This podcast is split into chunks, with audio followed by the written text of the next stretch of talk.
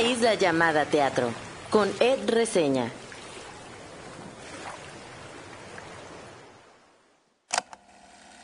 Pensar en mis 16 años es pensar en mi pelo largo, que no era tan largo y que ahora acepto que no me crecía bien, pero a mí me gustaba en ese entonces.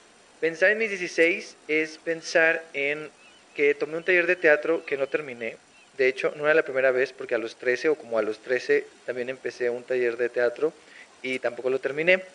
Y en ese entonces a mí me llamaba la atención el teatro, pero no tanto como para comprometerme.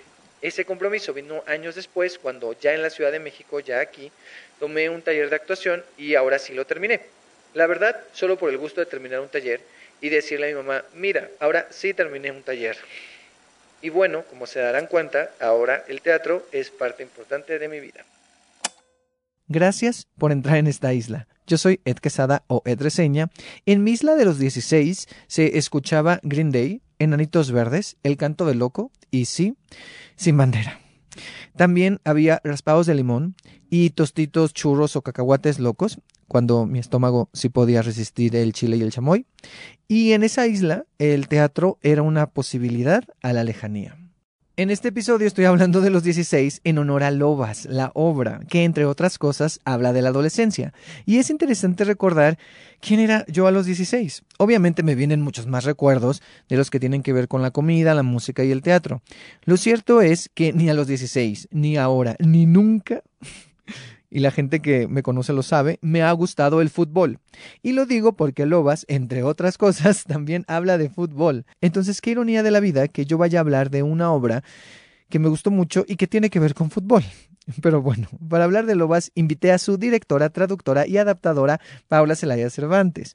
Platicamos de lo que fue para ella y para el equipo montar esta obra, de ese texto que es medio complejo, que parece que se encima todo el tiempo los diálogos, pero no. También hablamos de la adolescencia, hablamos de su faceta como dramaturga, de su faceta como traductora y adaptadora para teatro y de su interés en hacer cine. Hablamos de muchas cosas, estuvo bueno el chisme. La verdad es que disfruté mucho la plática con Paula y me di cuenta que tenemos varias cosas en común. Fue, estuvo bastante interesante el episodio. Y bueno, este episodio solo estará dedicado a lobas, o sea que no habrá otras recomendaciones al final. Si quieren saber, pues me pueden seguir en arroba teatro en Instagram y en Twitter. Y ahí me preguntan que sí que les recomiendo, pues. Y bueno, sin más, vamos directo con esta entrevista y con este episodio dedicado a lobas.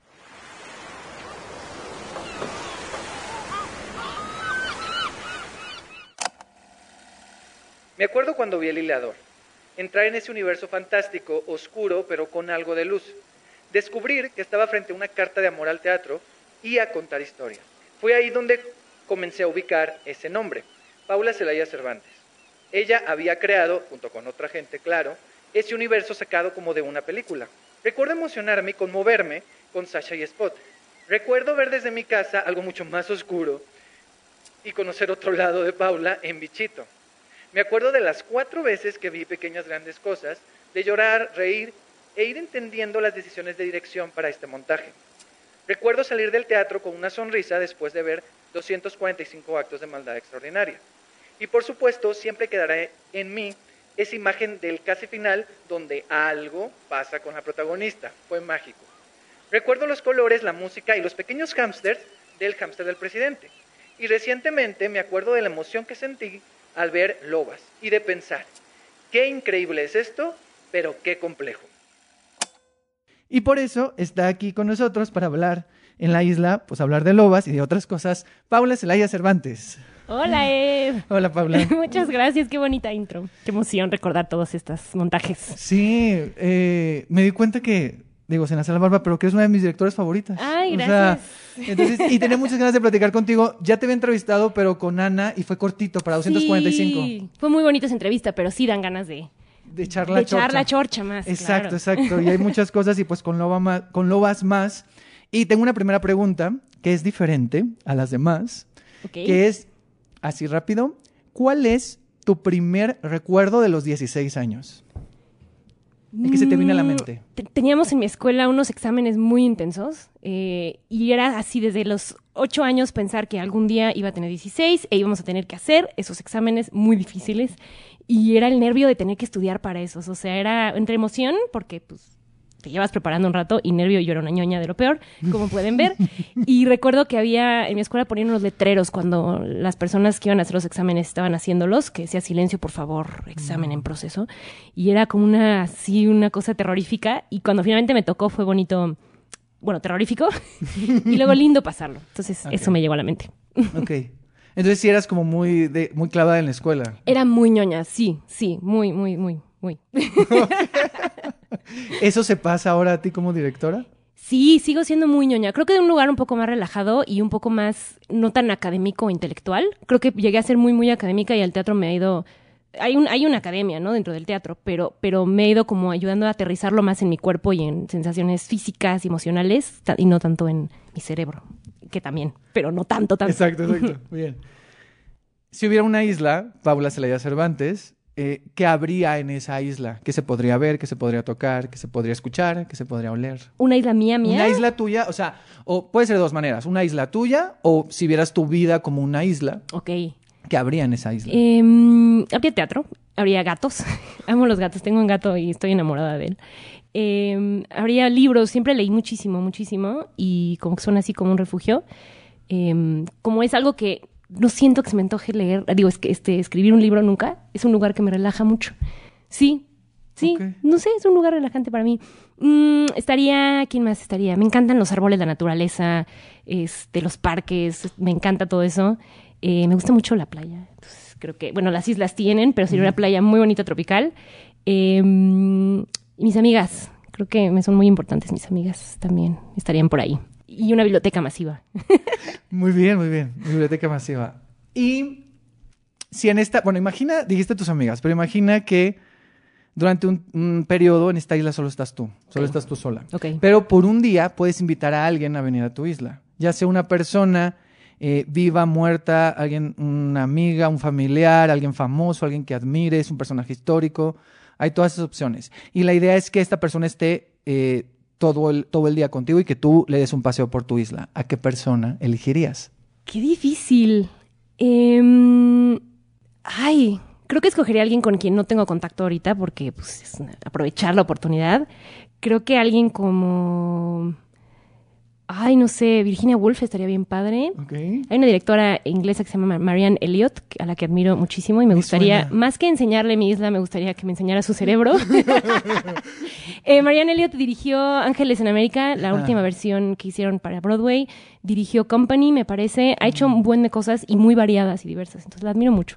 Entonces me gustaría más un paseo por su cerebro que ella por mi isla, pero conocerla estaría bien padre. Estaría muy bien. Ay, qué padre. Muy sí. bien. Y ahora entrando un poquito, antes de entrar como de lleno a Lobas, eh, te quiero hacer una dinámica. Eh, esta dinámica se llama antes y ahora. Yo te doy una categoría y entonces tú me vas a decir, por ejemplo, es un ejemplo, esta no está, pero si yo te digo fruta, tú me dices, vas a elegir una edad, en, e- en este caso, por la obra, te voy a situar en los 16. El antes es- es los 16 y el ahora, pues es ahora. Ok, sí. Entonces, si yo te digo fruta, pues es de, ah, pues a los 16 me gustaban las manzanas y ahora me gustan los plátanos. No, es por un decir. ¿no? Ok. No es la categoría de fruta, son otras categorías. Ok. ¿Sí? Sí, clarísimo. Va, perfecto. Música. Grupo o cantante que escuchabas antes y ahora. Antes no escuchaba casi música. Tenía una, es raro, pero no, no tenía una relación muy cercana con la música para nada. A los 16, no, no. Y ahora me gusta mucho escuchar musicales. Me gusta mucho, uso mucho la música para escribir. eh, la uso, es- esa es la relación principal que tengo con la música, es que me ayuda. Todas las obras que dirijo, que escribo, tienen un playlist de Spotify mío. Eh, casi todas. Lobas no, porque desde muy al principio lo, lo encontramos una, una sensación de la obra que no requería que, que yo le desarrollara algo, pero la mayoría de las cosas que escribo tienen un, un playlist. Y entonces mi relación con la música ahora es todo. O sea, puedo escuchar de todo, o sea, cosas indie rarísimas, eh, a menos que sean muy ruidosas, no me gusta, pero musicales, canciones viejitas, de cualquier lugar del mundo, lo que sea que vaya con el mundo de la obra. Y eso me ha permitido como conocer mucha música diferente, muy variada. Ay, Como padre. hay de todo, ¿no? sí, eh, canciones de niños, o sea, todo, lo que sea que vaya con el feeling de la obra, eso, eso, eso escucho en el momento. O de la obra o de, o de o algún, algún guion de película o serie que esté también trabajando, también. Ok. ¿Y ese proceso solo lo haces para cuando escribes cosas originales o también cuando haces adaptaciones y traducciones? Depende, es- especialmente si me está costando trabajo alguna cosa, como por ejemplo con el hámster, me estaba costando trabajo el trazo, me costó mucho trabajo el trazo de esa obra y me ayudó mucho poner, por ejemplo, música, o sea, Encanto, por ejemplo, todo el, el, soundtrack de Encanto me ayudó mucho porque tiene este feeling latino, este, pero mágico, entonces depende un poco del proyecto. Siempre para algo que escriba yo originalmente sí tengo que escuchar música, siempre. A veces para acompañarme a traducir, depende. Ok. Qué padre. Sí. Comida. Mm, antes creo que mi comida favorita era la pizza. Y ahora me encanta la pizza, pero me gusta mucho la comida asiática, como la coreana, tailandesa. Ahora que estuve en Nueva York hace unos, unos días, eh, comimos así noodles tailandeses deliciosos. Entonces, ahora me gusta más ese tipo de comida. Muy bien, comida más adulta. es me pasa un poco igual, ¿eh? A mí la pizza siempre me gusta, pero antes me gustaba más. Y no, ahora, como que de niño los nuggets y la pizza tienen un lugar más importante en la vida y ya después como que van cobrando importancia a otras cosas más elegantes. Eh, sí, y como otros sabores como más particulares, ¿no? O peculiares. Te animas a más cosas, ¿no? Exacto. Sí, es verdad. ¿Película o películas favoritas? Me cuesta trabajo decir qué película me gusta. Em, de niña, o sea, me, encantaba, por ejemplo, a los 16 yo siempre fui muy, muy infantil. Eh, o sea, a los 16 era yo como una niña chiquita, la verdad. O sea, en esa época me gustaba mucho Peter Pan, me gustaba no tanto Disney, sino, ¿se acuerdan esa versión de 2003 de Peter Pan que era ah, de, sí, sí, sí, La música es hermosa y me sigue gustando mucho. Esa era mi película favorita en ese momento. Como transportarme a un lugar nuevo y diferente. A mí la realidad nunca me ha fascinado. Eh, entonces siempre cualquier cosa que me lleve a otro lugar me parece fantástica. Y ahora de películas, la verdad es que mi gusto es muy variado. En general tiendo a disfrutar más las series que las películas. Como que es lo mismo, prefiero una novela que un cuento corto. Como que una novela te permite un acompañamiento de más tiempo. Y una serie también, mientras que una película te dura dos horas, una serie te dura 20, ¿no? Entonces, me gustó mucho, por ejemplo, en series Dark. Ah, me encanta. Que es fascinante. Es, ah, me encanta. Es una cosa. He visto, la he visto, las primeras dos temporadas las he visto como seis veces. Sí, sí, o sea, Yo me, solo las he visto, o sea, solo le he dado dos vueltas a toda. Es que pero quiero seguir viendo. dar vueltas. Sí, claro, claro, le tienes que, tienes que regresar. Y yo la quiero volver a ver. De hecho, siento que ahora va a llegar el momento que vuelva a verla. Ah, yo también quiero. Sí, sí, Entonces, bueno, eso. Muy bien. pasé, de Peter Pan a Dark. Muy bien, bueno, bueno esté bien. Digo, yo de Mulan a Dark, me gusta mucho Mulan, por ejemplo. Todavía me gusta, Mulan pero... es fabulosa. Sí. Es fabulosa. Color o colores. Antes tenía muy claro, bueno, de muy chiquita me gustaba el rosa. Después tenía muy claro que el azul. Y ahora como que me, o sea, tengo, pues, me gustan mucho los colores como neutros, el blanco me encanta, que mi mamá siempre decía, mi color favorito es el blanco. Y yo decía, ma, guácala. Y ahora mi color favorito es el blanco, el negro, el azul me sigue gustando, pero me gustan muchos colores pasteles también. Como que, no sé, de niño tienes muy claro que este color es mi favorito y ningún otro. Y ahora es como, disfruto muchos. Estos pasteles también me gustan. Sí, hay más variedad. Sí, sí pasa, pasa. ¿No? Hay no, yo por ejemplo en la adolescencia sí era muy de negro, azul, verde, soldado, ¿sabes? O sea, como que muy una paleta. Y ahora, o sea, yo me sorprendo que yo uso mucho amarillo ya. Sí, te, asocio con el color amarillo a ti. Sí, o sea, justo eh, Said, un amigo que, que hizo justo también el diseño del podcast. O sea, él decía, es que claro, el amarillo ya es tu marca. Porque él decía, ¿y si cambiamos el amarillo, si cambiamos a otro color? No, y porque en la primera temporada no era amarillo, era guinda. Ay, sí, Pero solo en la primera y ya 2019. Y de 2020 hasta la fecha siempre ha sido amarillo.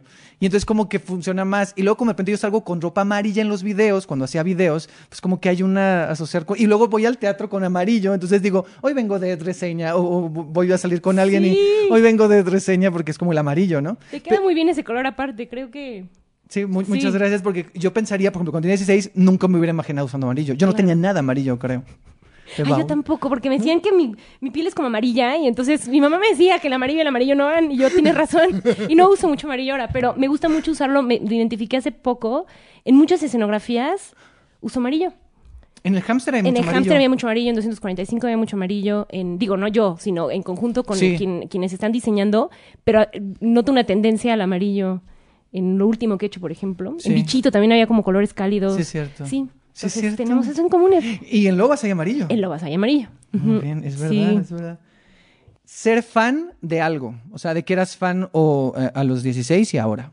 Era fan de Harry Potter, pero mal. Eh, o sea, muy, muy. Leí los libros, he leído esos libros 30 veces cada. O sea, una cosa así obsesiva. Me gustaba muchísimo. Y ahora me gusta, pero ya no, ya no lo que me gustaba. Ahora fan fan, creo que no soy así fan, así de matarme por algo. Creo que no. Hay ciertas obras de teatro que me, vuelven loca. Por ejemplo, Ángeles en América, que ahora que fue a Nueva York tuve que ir a buscar la pinche fuente que sale en esa obra, que hablan específicamente de una fuente, y la tuve, nada más tenía que irme a parar ahí, nada más estar entonces creo que es lo más, y no soy, no, soy- no tiendo a ser muy fan de cosas, pero esa obra me gusta mucho. Sí, ve que eres muy fan porque justo pues, yo tuve un taller contigo de Sí. dramaturgia y, me, y ahí das, eh, pones ejemplos Sí. y pones a leer escenas de Ángeles en América. Sí. Y entonces dije, creo que sí le gusta mucho. Me gusta, me gusta mucho esa obra, me- sí, me, me, me, sí, me llena pedacitos de corazón. Entonces, creo que sí, soy muy fan de, de, de esa obra, de ciertas obras, eh, y ya no tanto de Harry Potter. Ok. no sé si esto aplique o no, que ya es la última para cerrar la dinámica, que es tu forma de ver el teatro. No sé si a los 16 ya veías teatro o tenías un contacto. Entonces, ¿cómo era tu forma antes a los 16 y cómo es ahora? Ok. A los 16 ya tenía idea de que quería hacer teatro, solo no entendía en qué capacidad. Entonces en esa época sentía que quería ser actriz porque era la única forma en la que yo en mi cabeza podía visualizar que alguien de 16 podía participar en el teatro. Yo en mi escuela tenía una cosa muy padre que era, teníamos teatro como materia formal desde los 12. Entonces a los 12 descubrí el teatro a través de una maestra que, que nos daba esa clase. Luego a los, me parece a los 13 decidía si quería seguir con esa materia o no. Y yo continué y era una materia que tenía la misma seriedad y la misma, el mismo peso que la de matemáticas. Y entonces fue muy padre como ese descubrimiento del teatro a, los, a esa edad, como a los 16. Pero en esa época lo que quería era, me acuerdo que justo en esa época más o menos estrenó Spring Awakening en, en Broadway y me obsesionaba, o sea, era una obsesión de sentirme tan alejada de ese mundo, sentirlo lejanísimo, como algo que no jamás iba a poder hacer, porque yo ni cantaba, ni la verdad es que me atraía mucho actuar, nada más sentía que una parte de mí necesitaba mucho, mucho, mucho estar en alguna capacidad presente en el teatro, nada más no sabía cómo. Y ahora pues ya entendí cuál es mi lugar en el teatro. No, no quiero ser actriz guacala. Eh, los, los actores, ni- o sea, no, no, no malentiendan, los actrices, los actores me parecen las criaturas más fascinantes del universo, pero justo por eso no quisiera actuar, qui- quiero verles, ¿no? Quiero, quiero estar, ser presente y parte de ese proceso y no el proceso, ¿no? Entonces, sí, ahora entiendo qué, soy en el teatro y qué es el teatro para mí. Pero en esa época me causaba hasta como ansiedad o frustración pensar, quiero estar, pero no sé cómo, no sé qué hacer. ¿Y Eh, cómo lo fuiste descubriendo? en la universidad, sí, cuando a los 18 me fui a estudiar a Canadá y estudié ahí un double major, que le llaman, que son dos carreras al mismo tiempo. Y lo que hacen muy bien en Canadá es que el primer año, primeros dos años es como tronco común y no declaras tu major, o sea, no declaras tu, tu carrera formalmente hasta com- a punto de comenzar el tercer año. Entonces tienes chance de probar muchas cosas diferentes. Sí tienes que ir cubriendo ciertos créditos. O sea, más o menos tienes que tener una idea para que no te quedes con 200 mil Claro. créditos a, a cumplir en los últimos tres años, ¿no? Pero ahí como que empecé a tomar muchas clases de teatro diferentes em, y tomé una de dirección. Eh, y yo, siempre me gustó escribir, pero nunca, se me, nunca había conectado escribir cuentos, que era lo que escribía, a escribir teatro. Y me volví presidente del club de teatro en la universidad y hicimos un festival como de, de obras y escribí una y de pronto dije, ay, puedo escribir. Y luego entré al, al- como al- a la especialidad como de dirección eh, y fui ar- armando mi carrera con, con ese enfoque en dirección y fue donde descubrí que pues eso era lo mío. Sí, como algo, fue muy raro, fue como descubrir algo que ya sabía y no, no me había dado cuenta que sabía. Nunca había tenido una clase de dirección en mi vida, pero el momento en que me empezaron a explicar tenía tanta lógica y fue muy interesante descubrirlo ahí a los 18, 19. Ujú, Ok. Sí, Vamos ahora con Lobas. ok. Lobas es un texto de Sara de Lab. Se presenta, bueno, es dirigido por ti, traducido y adaptado por ti.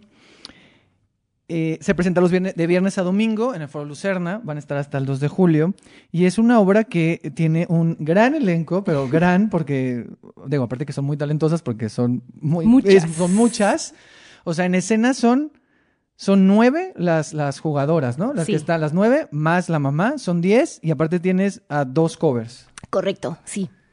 Ok. Bueno, tres, contando a, Ah, claro, a, Vicky, a Vicky Vicky Araico, Araico, que, que que hace el alterna. cover a- sí, de la mamá. ¿no? sí, correcto. ¿De qué va Lobas para la gente que no sabe? ¿Qué es Lobas? Lobas es una obra de teatro sobre un equipo de fútbol femenil. Eh, son nueve adolescentes que juegan todos los sábados. Este, se juntan todos los sábados a jugar. Son un equipo serio. Tienen, o sea, la mayoría de ellas quieren dedicarse a eso en algún punto en su vida. Algunas no tanto, otras sí. Em, y lo que vemos de primera es a este grupo juntándose a lo largo de seis semanas eh, y vemos sus calentamientos previo a los partidos. Y ahí las vemos platicando y conforme las vemos platicando, calentando, como nos comenzamos a comprenderlas más, a entender quiénes son, a descubrir sus personalidades, que son muy diferentes cada una, eh, y a entender que hay ciertos como secretos y tensiones que finalmente de- detonan en algo bastante sorpresivo al final. Em, pero sí, se trata sobre ellas, sobre sus, sus problemas, su entendimiento y su relación con su cuerpo, su relación con el mundo, eh, la forma en la que se relacionan entre ellas cuando no hay nadie adulto a su alrededor o nadie eh, que, que no sea parte de, de ese grupo a su alrededor y, y verlas en eso, en ser como son ellas mismas. Y se trata de muchas cosas, o sea, te puedo hablar dos horas de qué se trata Lobas, pero para mí se trata sobre la adolescencia. Para mí ha sido ese regreso a la adolescencia, que al mismo tiempo es un regreso a quién eres en el fondo, ¿no? Sí, como que hay algo de, de nosotros actualmente que todavía está, o sea, hay- más bien, hay algo de la adolescencia que todavía está en nosotros. O sea, seguimos Sí. siendo eso de alguna manera, no al 100% obviamente, pero hay ciertos rasgos, ciertas cosas que viven ahí. Y tendemos a creer que ya no, ¿no? Mm. O por lo menos yo cuando tenía 16 pensaba que a mis 32 iba a ser un adulto de verdad. Y ahora pienso, hablando, platicando con Vicky y con Arcelia Ramírez, pues no, o sea, en realidad no creo que nunca te llegas a sentir un adulto de verdad. Y creo que la tendencia a creer que deberíamos de... Digo, obviamente tenemos que tener actitudes adultas en nuestra vida y responsabilidad con, la- con la- las personas a nuestro alrededor, pero hay una parte dentro de nosotros que nunca deja de ser el niño de 6 o el niño de 8 o la niña de 16. Y hay una cita al inicio del texto de Lobas que me gusta mucho, que es de Gertrude Stein, que dice, siempre tenemos la misma edad adentro. Y es con lo que elige Sara Delap eh, abrir su, su, su texto. Y para mí es, es todo esa, esa cita. O sea, es... Sí, siempre tenemos la misma edad adentro. No, no vas a dejar de ser la niña de 16 solo porque ya no tienes ese cuerpo o porque ya pasaron 10 años o 15, ¿no? Lo que sea. Entonces sí, para mí es ese regreso a la, a la adolescencia desde un lugar como compasivo y, y, de, y de volverla a ver y volverte a retorcer con lo que hacías a los 16 que te mueres y Sí. disfrutarlo desde otro lugar. Sí, exacto. Sí, pero eso que dices ahorita de, de no te sientes adulta, yo no me siento adulto, por ejemplo. Y, y recuerdo, y yo siento, tengo actitudes y, y las reconozco y pensamientos que yo los pensaba a los 16 y los sigo pensando Claro. ahora. O sea, hay cosas, cosas que cambian, pero hay cosas que no. Y tu voz interna pues, sigue siendo similar. Obviamente hay cosas que se mueven, pero tu vocecita interna sigue ahí. Yo pensaba que iba a ser más alta. Sí me imaginé que iba a ver el piso de más lejos. O sea, esto más chiquita, pero siempre decía, un día voy a ver el piso de más lejos. Y sigo sintiendo la distancia como no tan... Como que no ha cambiado no, tanto. no cambió tanto como me hubiera gustado. Eh, entonces sí, como que tenemos una percepción de lo que es ser adulto que pues no, y también una percepción de lo que es ser niño que, que pues no, o sea, no estamos tan lejos de, de eso, creo.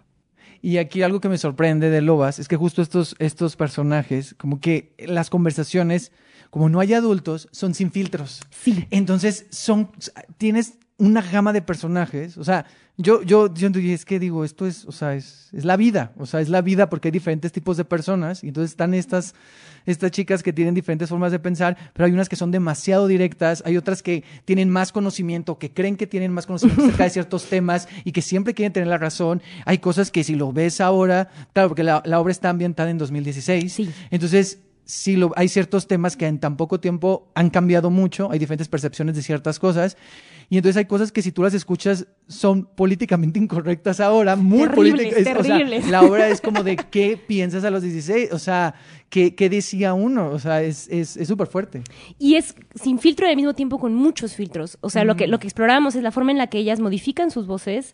Por ejemplo, el personaje de 14 que lo hace Sharon Ayon, que es la eterna mejor amiga, y lo que hace ella para, para pertenecer con su amiga, que es la 7, que es Ana Guzmán. Eso justo iba a decir. La 7 al mismo tiempo, el pertenecer es, es algo que, una forma en la que modificas tu ser y parte de lo creo que, por lo menos yo pensar en, me juzgo un poco, ya menos, en pensar en cómo yo modificaba mi ser a los 16 para pertenecer, ¿no? Y creo que esa es de las cosas más difíciles con las que uno choca es cómo te juzgas por, ay, las pendejadas que hice, pero al mismo tiempo era lo que tenías que hacer en ese momento. Y la 7, que es una bully de lo peor, también está modificando su personalidad para, para sobrevivir en el mundo, ¿no? Es un personaje muy conflictuado, muy dañado, y su forma de sobrevivir en el mundo es siendo una maldita con todo el mundo. Eh, y lo entiendo, incluso a ella la entiendo, que em- empecé este proceso como un poco como de... "Ay", y, o sea, la am- amo ese personaje, me da, tengo, siento una conexión así muy profunda con ella, aunque no me parezco en nada a ella, ¿no? Entonces, hay no filtro y al mismo tiempo el filtro in- increíble e intenso que tienes cuando tratas de pertenecer y las cosas que haces por pertenecer. Sí, justo, porque la adolescencia es una etapa mucho de, de identidad, de quién eres tú, pero quién eres frente al otro. Hay un, ahorita que dije lo de quién eres tú, hay, hay un, texto que se hace muy divertido, que lo dice eh, Ali Candelas, que se me olvida cuál es, Es el número, ocho. cuando dice lo de, ¿por qué la gente se tiene que conocer a sí Ah, sí. mismo? Que dice, si hay tantas cosas para conocer, ¿por qué tiene que ver autoconocimiento? a ti mismo, sí. O sea, cosas así, pues, que dicen, es, es muy, o sea, es como muy divertido. Yo no es, como te decía ahorita antes de empezar a grabar, yo no sabía que iba muy bien. O Ok. sea, entonces yo llegué ahí y dije, ok, va de fútbol, son estas chavas, pero no sabía realmente qué iba a ver. Y desde que empieza, es, siento que es demasiado dinámica, es demasiado movimiento, porque empiezas con conversaciones cruzadas y entonces se están como como que todos encima, porque son varias conversaciones que están ocurriendo al mismo tiempo. Correcto. Y entonces estás, yo estaba así de, pero yo estaba fascinado, o sea, yo estaba así de, porque yo soy una persona que no se puede estar quieta nunca y que normalmente necesita muchos estímulos. Entonces para mí era increíble que hubieran muchas cosas pasando al mismo tiempo. Entonces yo estaba así como que, ok, acá, ok, acá, ok, acá. Y entonces, claro, y luego ya cuando leí el texto, dije, ¿qué es esto? O sea, porque está escrito es un desorden aparentemente, porque la obra es como mucha chorcha, o sea, es un chisme ahí grande y están, todo el tiempo se están amontón, o sea, se están, pues como la vida, pues, o sea, uno platica y se interrumpe todo el tiempo y, y de repente alguien saca otro tema, pero la- otras personas siguen el mismo tema y otras entran con otros Y puedes temas. seguir la conversación, aunque la otra persona esté hablando al mismo tiempo que tú. Es muy raro cómo lo hacemos en la vida real, sí. Ajá. ¿Y cómo fue dirigir esto? O sea, ¿cómo fue darle ritmo? Porque aparte la obra en la dramaturgia, por ejemplo, tiene cosas muy específicas. Dice, la obra tiene que durar esto, la obra tiene que tener este ritmo. O sea, te propone cosas, porque yo siento que ella, la dramaturga, como que tenía muy claro la visión de lo que Sí. quería. Entonces, ¿cómo fue dirigir este desorden y con nueve personas en escena, diez en algún momento? Bueno, nueve realmente. Este, ¿cómo, cómo fue hacer esto? Fue complicadísimo. De verdaderamente, yo sabía que era una obra complicada y no me di cuenta de lo complicada que era hasta que ya estábamos en medio de ella. Y sí dije, no, no mames. Eh, los, los momentos en los que le llamamos los molotes, que son los momentos en los que hablan al mismo tiempo todas. Parece que hablan al mismo tiempo, pero en realidad eh, son, o sea, como se ven en la página, es un nudo de textos en tres columnas que parece que están sucediendo al mismo tiempo, pero en realidad hay pequeñas cesuras, instantes en que el- los personajes pausan un segundo para hablar, en los que otro personaje aprovecha para meter la línea, y entonces da la sensación de que las conversaciones suceden al mismo tiempo, pero el, el oído del público está cachando una línea por una. Sí, exacto. Y lograr eso es muy, muy, muy muy difícil. difícil. Porque Ahora es que lo pienso, es como.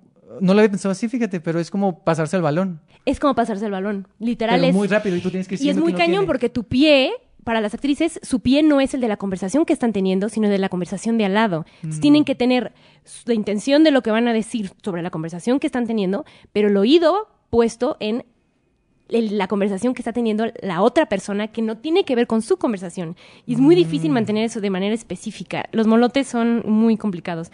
Y aparte es difícil también actualmente porque a veces tienes que suspender una intención un rato. Eh, por ejemplo, hay una línea que dice la 11 como de no tengo Twitter y a lo que va es a decir de Yemen, pero tiene que frenarse ahí y esperar, sostener esa energía de su porque se está pendejeando a su amiga. No tengo Twitter de para que alguien diga otra cosa de Yemen. Y entonces es, es muy difícil, o sea, tener la conciencia de que te tienes que sostener esa energía, esa intención, hacer que suene como que estás pausando para pendejearte a alguien y no pausando para esperar la línea de alguien, es Claro, bien difícil. claro, sí. Fue muy complicado. Ed. O sea, de verdad es la cosa más complicada que yo he montado, porque aparte no solo son conversaciones, es muévete al mismo tiempo. Hay mucho, exacto. Sí. Sí, y de hecho eso es algo que, que, que, que siento que también lo tiene claro ella. O sea, no me acuerdo si lo leí o lo vi en una entrevista de, de, de Sara Delap, que ella dice que, claro, es- eligió el fútbol porque ella siempre piensa en qué están haciendo los personajes. Y entonces, claro, si todo el tiempo están calentando, o sea, hay movimiento todo el tiempo. Sí. Y luego las transiciones, ay, me encantan. Las, Sí, las son transiciones en cuanto a sonido, iluminación. Aparte tienes un equipo, o sea, Dulce María en el sonido, este, es, iluminación y escenografía De María María Vergara. Vergara, y Vicky haciendo eh, diseño de movimiento y coreografía. Y Estela Faguaga, y el Estela Faguaga, que hace el vestuario. vestuario. Entonces, es, es- esa- esas, esas transiciones son, a mí se me hacen muy fuertes también por el- cómo entra el sonido, porque realmente no hay música, pero hay, porque no hay música, ¿verdad? No, es como per- Es- son es- percusiones, ajá, es son un diseño unas- sonoro. Sí, exacto. Bueno, sí, ajá.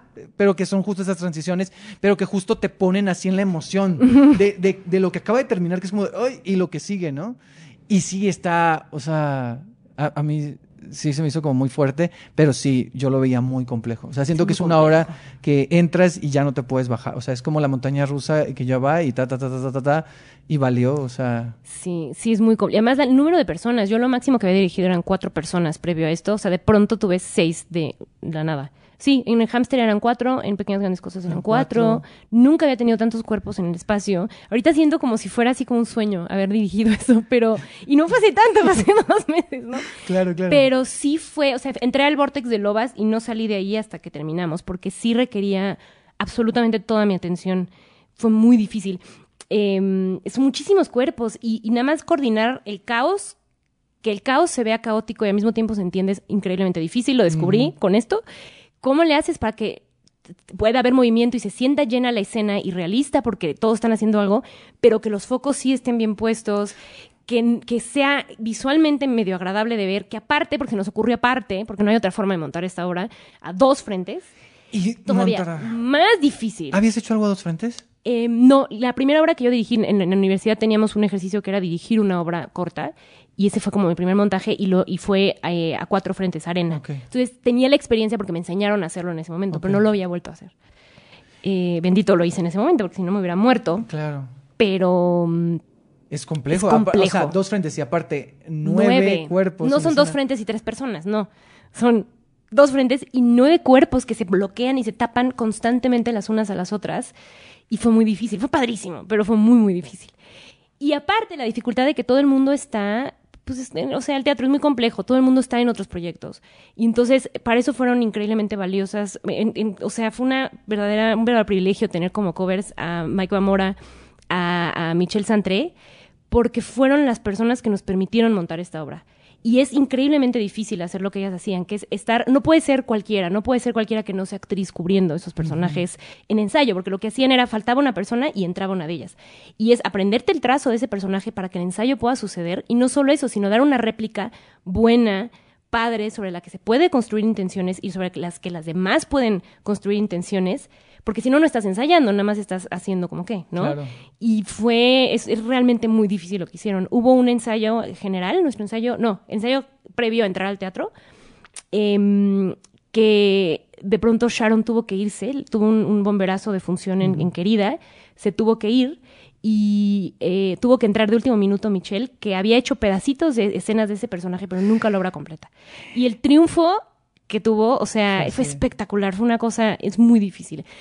Y entonces es manejar no solo los nueve personajes, no solo los molotes de texto, no solo el movimiento, sino también los calendarios de esas personas. Sí. Y no siempre tenía yo a las mismas personas en el salón. Montaba una cosa con una y al día siguiente ella no estaba y la otra y la otra Oh, persona que el día previo no había estado, ahora sí estaba y entonces montale a esa persona. Y es que aparte todas eran, la mayoría, por ejemplo, la mayoría del elenco, pues yo las ubico y son personas muy activas. Sí. O sea, están en todo, están en tal obra, están en, tal todo. serie, están en todo. Entonces yo decía, ¿cómo para coordinar eso? Y aparte otra cosa que es muy importante, yo vi varias historias que, que subías tú y otras personas, de que muchos ensayos al principio fueron a entrenar fútbol, o sea, Sí. estaban haciendo ejercicio. O sea, ¿cómo fue eso? ¿Por qué esas decisiones? Fue, mm, fue sin querer, la verdad. Eh, el entrenamiento de fútbol en realidad fue a lo largo un poquito, pero todo el ensayo de movimiento, todas las secuencias de movimiento que ustedes vieron, o que van a ver si no la han visto, eh, sucedieron previo a que estuviera montada la obra, porque Vicky se tenía que ir a filmar algo en Guadalajara. Y entonces, pero queríamos que a fuerzas fuera Vicky, porque no había otra persona que, que pudiera hacer esto, y queríamos que fuera ella a fuerza.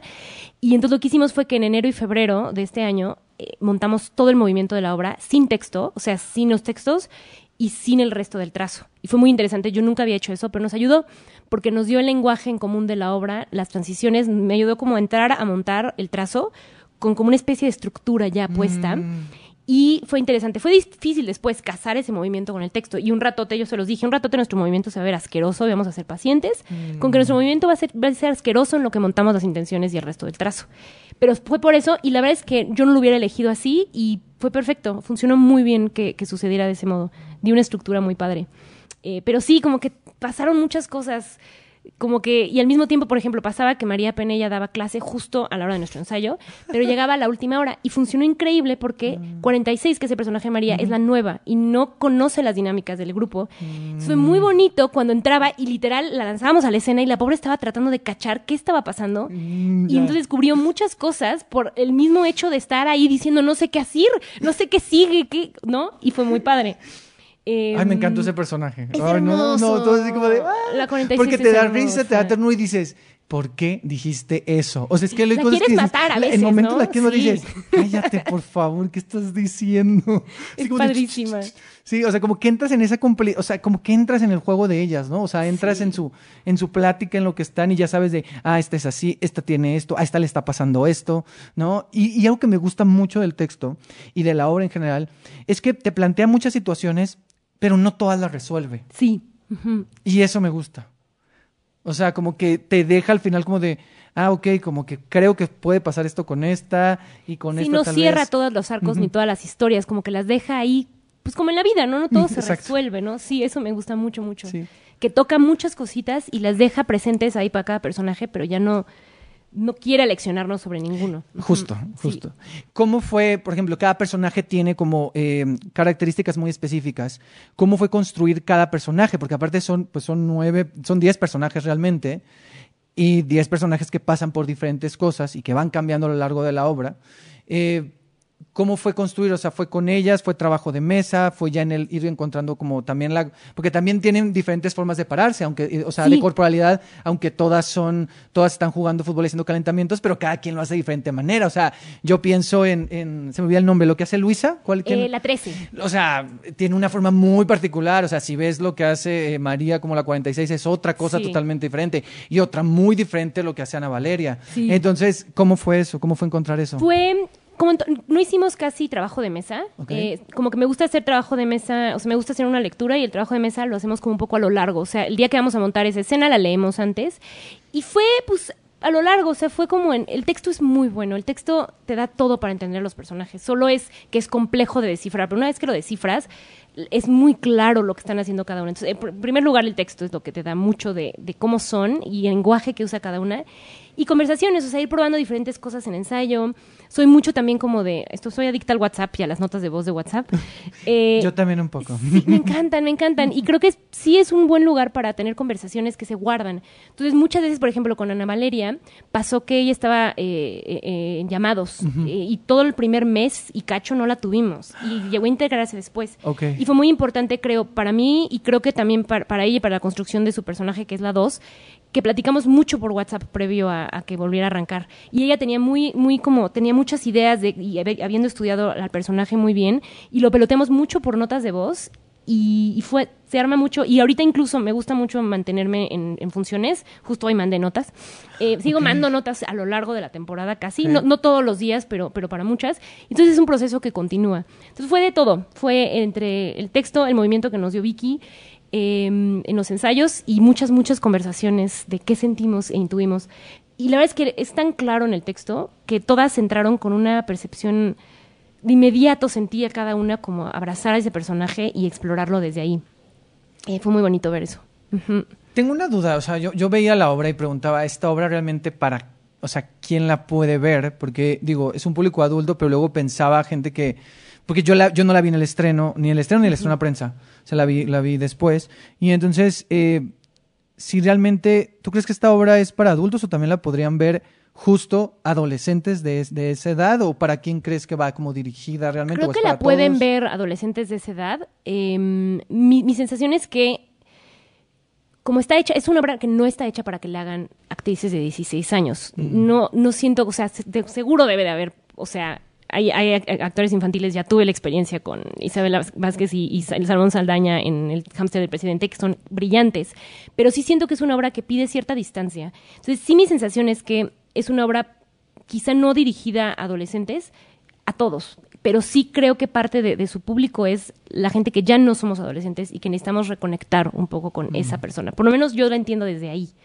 Eh, especialmente porque tiene esta, esta visión adulta que es la mamá al final, Ajá. que en cierto modo, y es el último personaje que vemos en, en- en la obra, en cierto modo creo que como que enmarca la visión de quien, de quien está este, en las butacas, que es como de adultos. Esa es mi sensación. Sí. Pero siento que la pueden disfrutar de cualquier edad.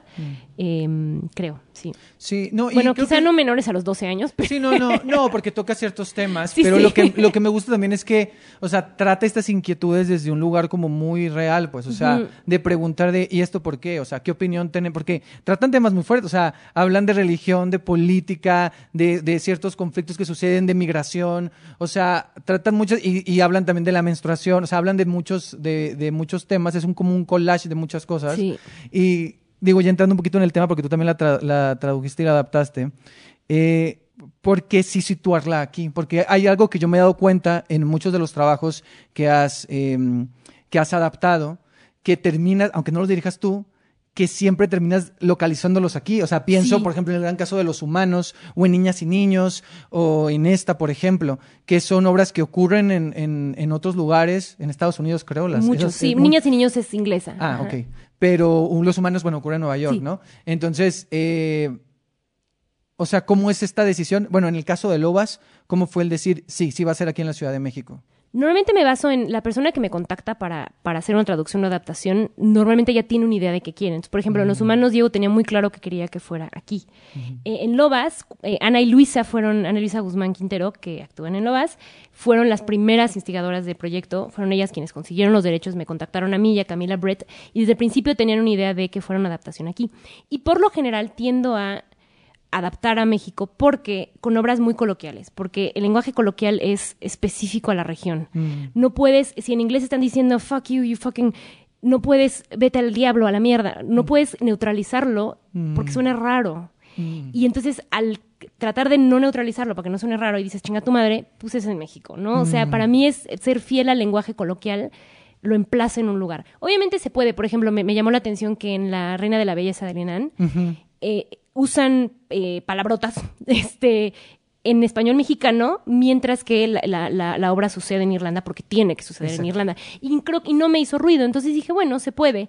Pero en las obras en las que no tienen que suceder en cierta región, creo que funciona bien. Em, en realidad lo que deberíamos hacer es escribir más obras mexicanas. Buen Es, punto. es, las- es lo, es los- o sea, es la realidad. Claro, Tendríamos que escribir claro, más obras aquí para que no sea una decisión de si es aquí o si es no, o que decidamos escribir una obra en Polonia en 1940, ¿no? Pero, pero desde acá, ¿no? Em, pero bueno, mi, mi tendencia siempre es, mi sensación es que si tengo que traducir lenguaje coloquial, es raro tratar de mantenerlo en Estados Unidos cuando estoy diciendo chinga tu madre. Y la verdad es que la delicia de decir chinga tu madre no la puedes reemplazar con vete al diablo. Claro, no, no, no. Y no le haces justicia al texto en inglés, que los textos en inglés, en este texto de Lobas en inglés es coloquialísimo, es se siente gringo hasta la médula. Es que ese es el punto. Si el texto ya se- te pide eso y lo pasas acá, se tiene que sentir Se mexicano. Tiene que hasta- sentir sí, mexicano claro. porque si no es raro, no Sí. podrían estas niñas decir, no manches. No, y aquí dicen, chinga tu madre, Baltimore, verga, ¿no? o sea... No, o dicen sea, todo, sí, todo, todo. O sea, era imposible. Para mí, quizá alguien podría encontrarle una forma de no hacerlo así, pero para mí la opción era esa. Y la verdad es que sucede en un no lugar. O sea, es una obra gringuísima en tanto a, a que habla de cosas y, y- y ciertas actitudes y demás, pero sí, pues de lo que hablas de la adolescencia y cuando, como describe el, el texto, el espacio es una cancha de fútbol que parece extenderse infinitamente, ¿no? Para mí eso me habla de un no lugar, aunque sí tiene temas que se arrastran de, de- de donde es, ¿no? Ni siquiera Sara está identificando un lugar como Nueva York, ¿no? Que en los humanos quizás es más cuestionable la decisión de, de adaptarlo de la forma en la que lo hicimos. Más adelante quiero hablar Sí, un poquito de sí. eso. Em, y aquí no, no sentía que hubiera nada que nos estuviera como anclando cañón a algo, entonces pues por ahí fue la decisión. Sí. Y, y toca este tema porque hay una, porque ya no solo es cambiar palabras, sino hay ciertos, ciertas cosas que tienen que cambiar. Por ejemplo, no voy a spoilear, pero hay un momento que a mí me encantó y yo sé cuál es la canción, ¿no? Que cantan Sí. una canción de la infancia, que digo, claro, yo, yo empecé a cantar y dije, es esa canción. Y entonces es, ahí cómo le haces, porque entonces cambias el contexto y tienes que hacer una investigación. Si hay una canción, dices, ¿qué canción en México ubicamos de esta manera? Supongo que sí Correcto. fue, ¿no? Sí, es tratar de lo que hace esa canción. La canción original gringa es Schoolhouse Rock, que es una canción muy ñoña gringa que les enseñan en las, en las escuelas, que es de hecho hasta más universal porque es en todas las escuelas. Mientras que la que elegimos para acá, si no veías la tele, que hay, hay- hay bastantes personas que no ven la tele o que de niños no los dejaban. Y entonces no tienen la referencia. Pero bueno, fue tratar de encontrar algo que fuera. Porque dijimos, bueno, el toque de queda, ¿no? El himno nacional, pero no tiene la misma sensación como es un momento de gozo. Los personajes en ese momento necesitan mucho un momento de relajarse, desprenderse. Y entonces necesitaba ser una canción gozosa de cantar. Entonces fue un poco hacer un sondeo. De hecho, la canción que elegimos fue idea de Luisa Guzmán o de Ana Guzmán, no, no sé, me acuerdo cuál de las dos, pero fue idea de una de ellas y quedó perfecto. Entonces, si tratas de encontrar lo mismo que, que le puede mover a alguien de Estados Unidos esa canción, que nos pueda tener un efecto similar acá. Y como todo trabajo de, de traducción es un duelo constante, ¿no? Estás perdiendo, al mismo tiempo que eliges algo, pierdes otra Eso cosa. te iba a decir, al justo. traducir, siempre. Entonces, pues ni modo. Sí es a veces cuestionable, pero pues ni modo. Ahorita tengo, ahorita vamos para allá porque tengo unas preguntas específicamente de, de ciertas obras. Sí, sí. Este, pero ya ir para ir cerrando con Lobas eh, y hablando de tu ele- del elenco, Sí. que es increíble, las quiero mencionar, las quiero leer. Eh, Alice Candelas es la 8. Ah, porque todos los personajes tienen el número. Tiene su número de Tienen su playera. número de playera, Sí. exacto. Alice Candelas, la 8. Ana Guzmán Quintero, la 7. Ana Valeria Becerril, la 2. Arcelia Ramírez es la mamá y la cover es eh, Vicky Araico. Camila Torres Cantú es la 11. Claudia González Menchaca, la 00, que es la portera. La portera. Luisa Guzmán Quintero, la 13. María Penella Gómez, la 46. Patricia Loranca, la 25. Sharon Ayón, la 14. Y Michelle Santré y Mike Bamora, que son las covers. Correcto. Mi pregunta es, ¿qué aprendiste tú de ellas en este proceso? Muchísimo, fue un proceso increíblemente gozoso. Yo estaba muy nerviosa, como que tenía este nervio de un grupo de personas, creo que mi nervio adolescente de volver a entrar con un grupo grande de, mujeres. eh, y cómo es eso, o sea, cómo son las dinámicas dentro de un grupo, entrar a un lugar nuevo, porque además yo de todas ellas solo había trabajado con María Penella, cosa que no tiendo a hacer, tiendo a trabajar como, o sea, jalar a una o dos personas nuevas y el resto del elenco que sea gente que yo conozca. Y en este caso no, la mayoría era gente que yo no conocía. Ana y Luisa Guzmán, conviví con ellas como en, todo el proceso de producción y de audiciones, pero nunca las había dirigido. Entonces tenía mucho nervio porque muchas de ellas ya se conocían. Y fue un aprendizaje de lo bonito, o sea, siempre he tenido elencos preciosos, la verdad es que siempre he tenido una suerte de, de procesos muy bonitos con gente que amo y que son amigas y que se vuelven amigas si no lo eran. Em, pero sí hubo una cosa como una relajación, a pesar de lo complicado que es ese texto y lo difícil que es, de verlas tan seguras, o sea, y si había inseguridad, ni quién se enterara.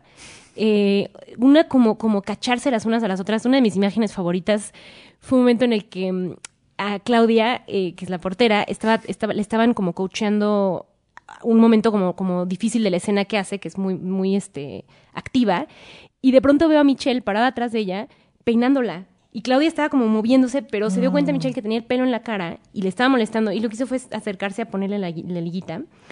Y ha sido una, fue una cosa en todo el proceso de un cuidado las unas a las otras. Perdón, te pisé. No, perdón, te pisé yo, amiga. O sea, es un amor y un cuidado las unas a las otras muy impresionante.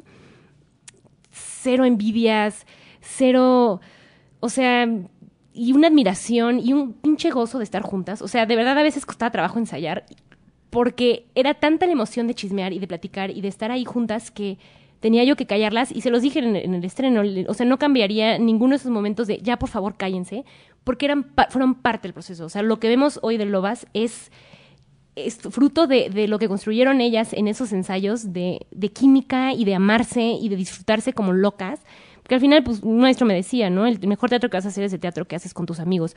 No por recurrir al amiguismo, sino a la gente que se vuelven tus amigos, Claro, ¿no? A la gente claro. que cuando, cuando no hay como, como trabas en, en medio puede fluir mucho más de energía. Entonces a veces era así de que tenía que sacar el silbato, como de no me hagan sacar el silbato porque las tenía yo que callar, pero nunca vino de un lugar como, me daba gusto ver eso, o sea, porque además era la misma energía jovial de que tenían que tener esas adolescentes. Claro. Entonces, lo que aprendí es eso, como que no, y esto lo aprendo y lo aprendo en cada proceso. Eh, igual me pasó con los niños, las niñas de, de- del hámster del presidente, eh, me pasó con Ana en eh, trabajando 245, que hay una, el tipo de directora que necesito ser no es el tipo de directora que el mundo dice que deben de ser los directores, ¿no? No necesito ser esta persona que al entrar todo el mundo se calla o todo el mundo me respeta. Pues hubiera sido muy útil, pero no es, no es lo que se necesita, ¿no? Entrar y que sea un desmadre. Algo, o sea, me siento que es algo que, que aporta al momento y que habla bien de mí también, creo, ¿no? El que la gente se pueda sentir tan cómoda como para no pelarme dos veces y luego ya tras sentarnos a trabajar y trabajar bien, trabajar padre y escucharnos y demás.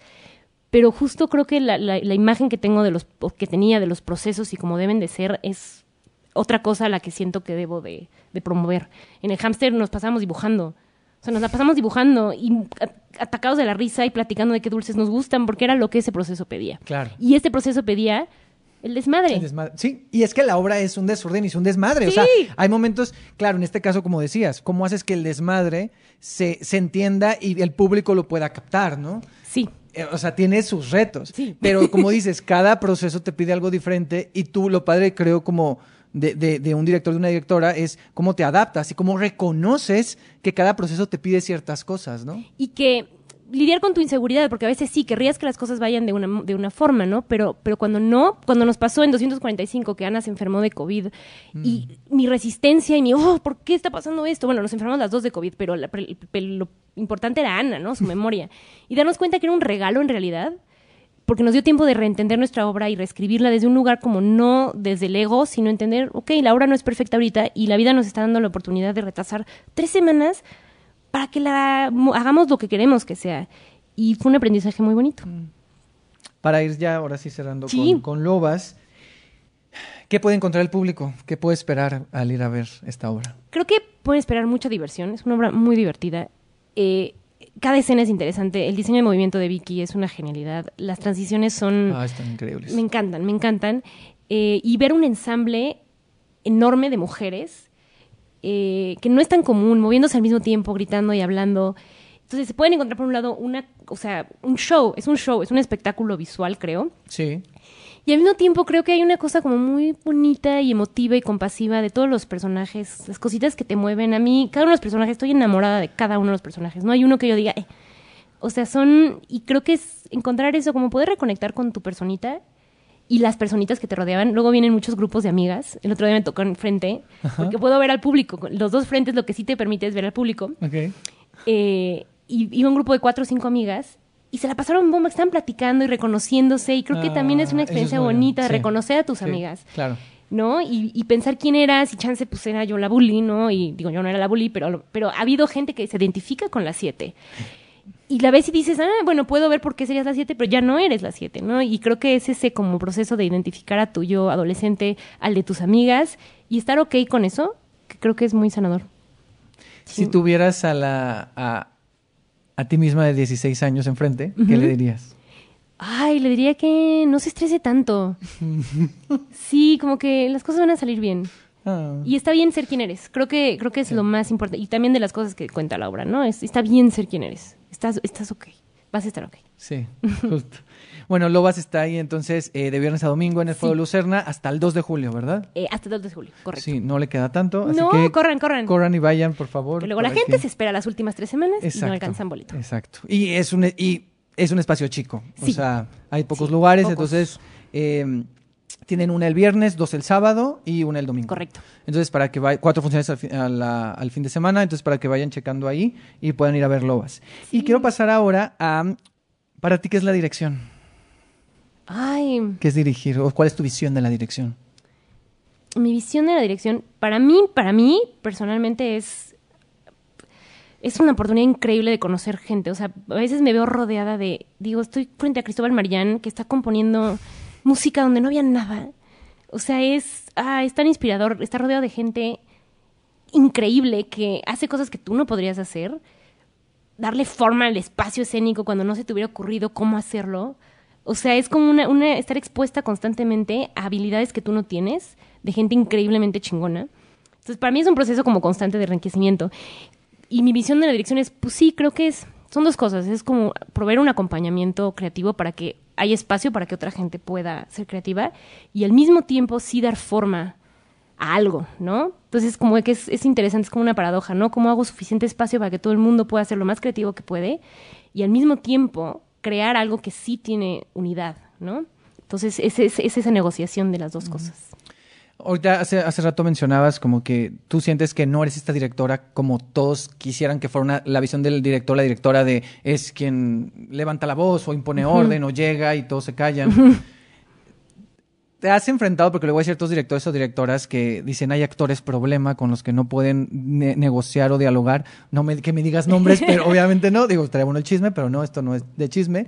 Pero Luego- más luego bien- podemos hacer pero chisme. sí, luego- luego hacemos chisme. Mira, esto, o sea, ahorita vamos a hacer el sin grabar, ¿eh? Sí, sí, Off sí. the record, ahí me cuentas. No, pero te has enfrentado a, a ya sea a actores, actrices o personas complicadas para, para, para trabajar o, o- o creativos también, ¿no? Porque no solo tiene que ver con, las, con los actores o las actrices, sino también a lo mejor algo- algún creativo o algún productor o productora. O sea, ¿ha habido algo ahí que tú has tenido que, como que conciliar algo y encontrar estrategias para que funcione?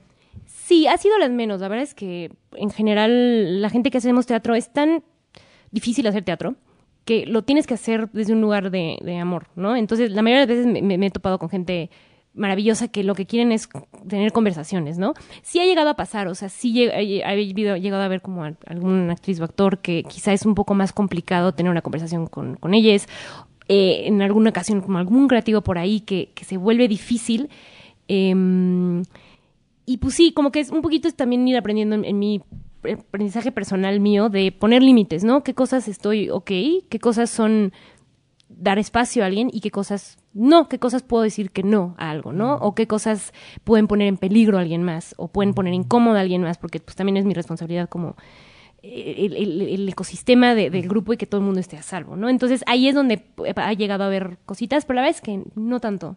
Más bien la batalla es interna, ¿no? Es mi, mi fantasma, mi percepción de lo que yo debería de estar haciendo y las reacciones que debería de tener la gente cuando me ve, que es una pendejada, pero, pero es más bien el pelear con esa imagen que tengo de qué es una directora y qué es un director y darme cuenta de que no es necesario ninguna de esas como imágenes que tenemos culturalmente, ¿no? Este fantasma del, del señor director que vive en las mentes de todos.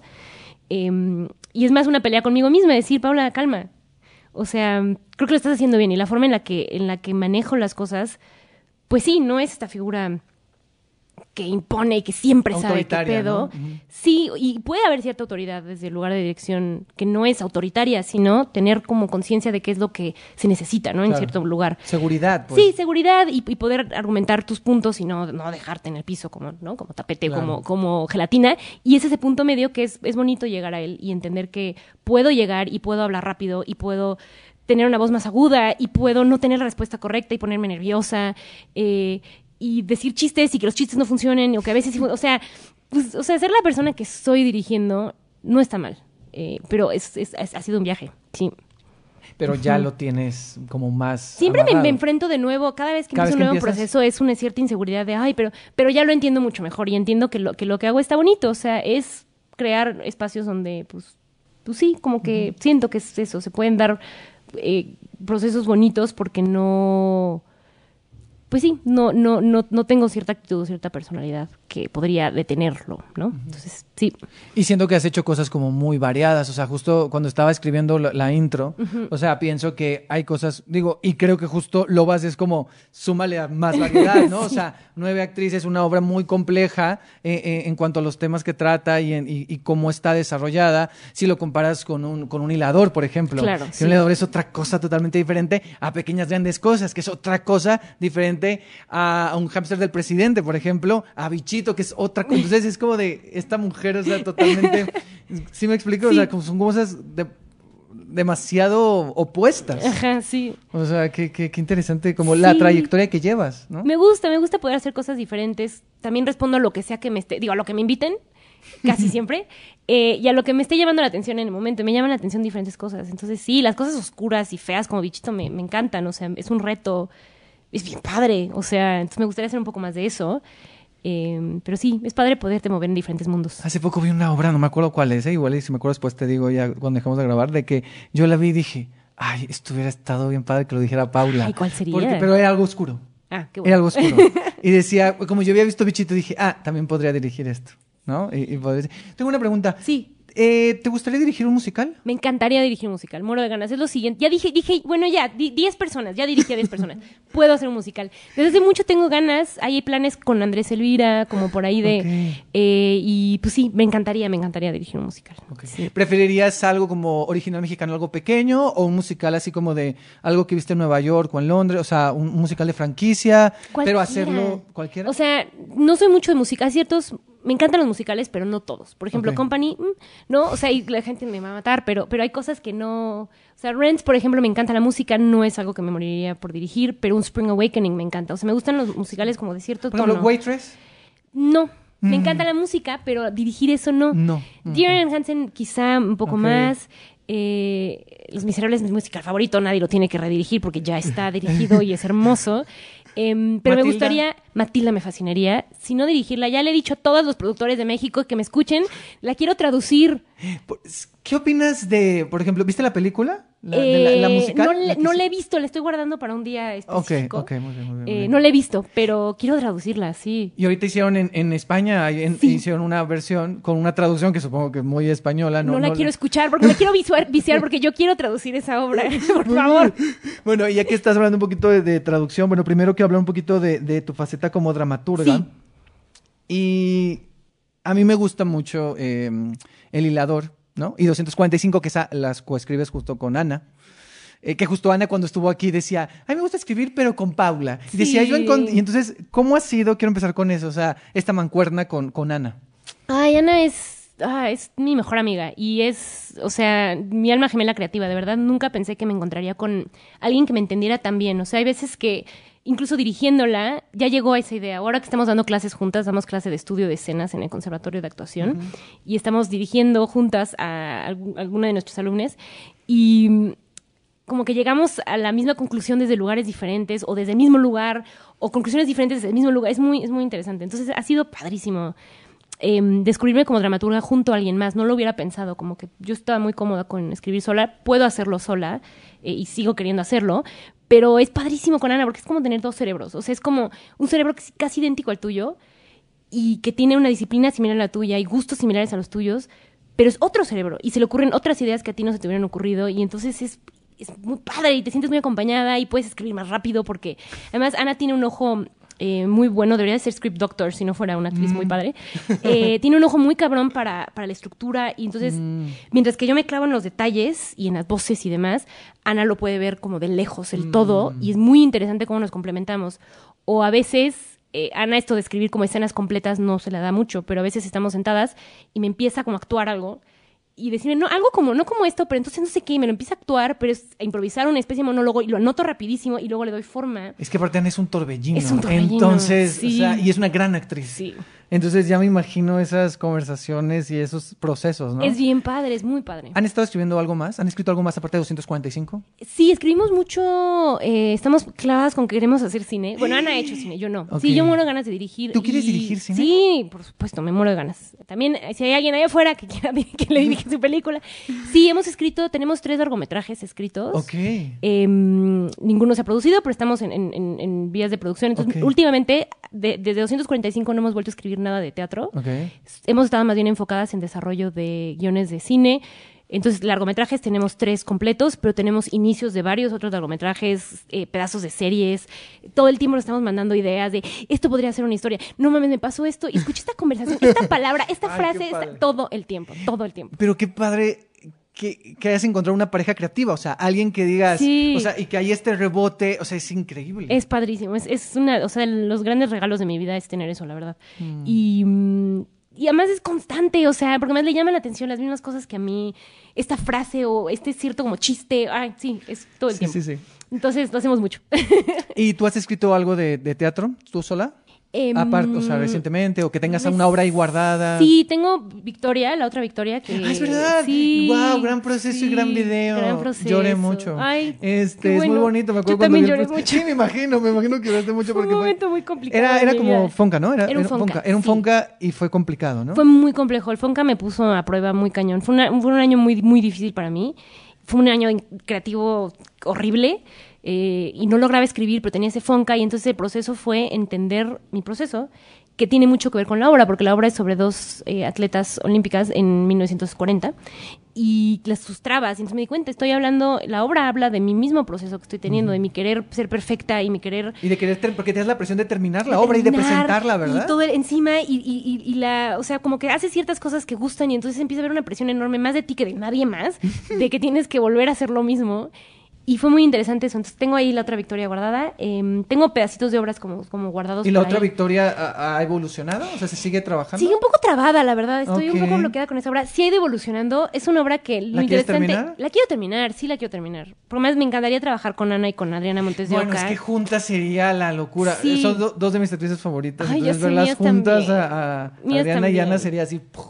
Sí, es una obra que me gusta mucho. Nada más estoy encontrando el modo, pero también me he dado cuenta que los- lo que te digo, los procesos informan el producto final y entonces esta obra, ese proceso del Fonca tan horrible.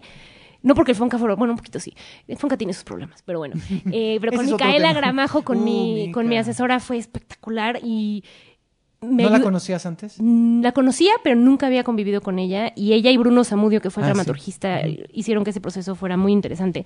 Y la dificultad de ese proceso me, me ayudó a descubrir cosas de la obra. Entonces siento que este proceso, que sigue siendo difícil de esa obra, me va a seguir ayudando a descubrirla. Mm, Entonces es- espero que esté por ahí pronto, en algún momento. sí.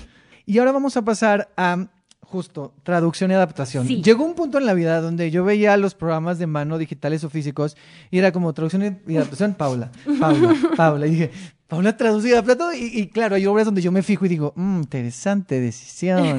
Entonces, como... eh, recuerdo varias, hice, hice mi lista de las que me acuerdo. Nomás dime, a lo mejor me equivoco, ¿eh? Ok. De la- ¿Buenas personas? Sí.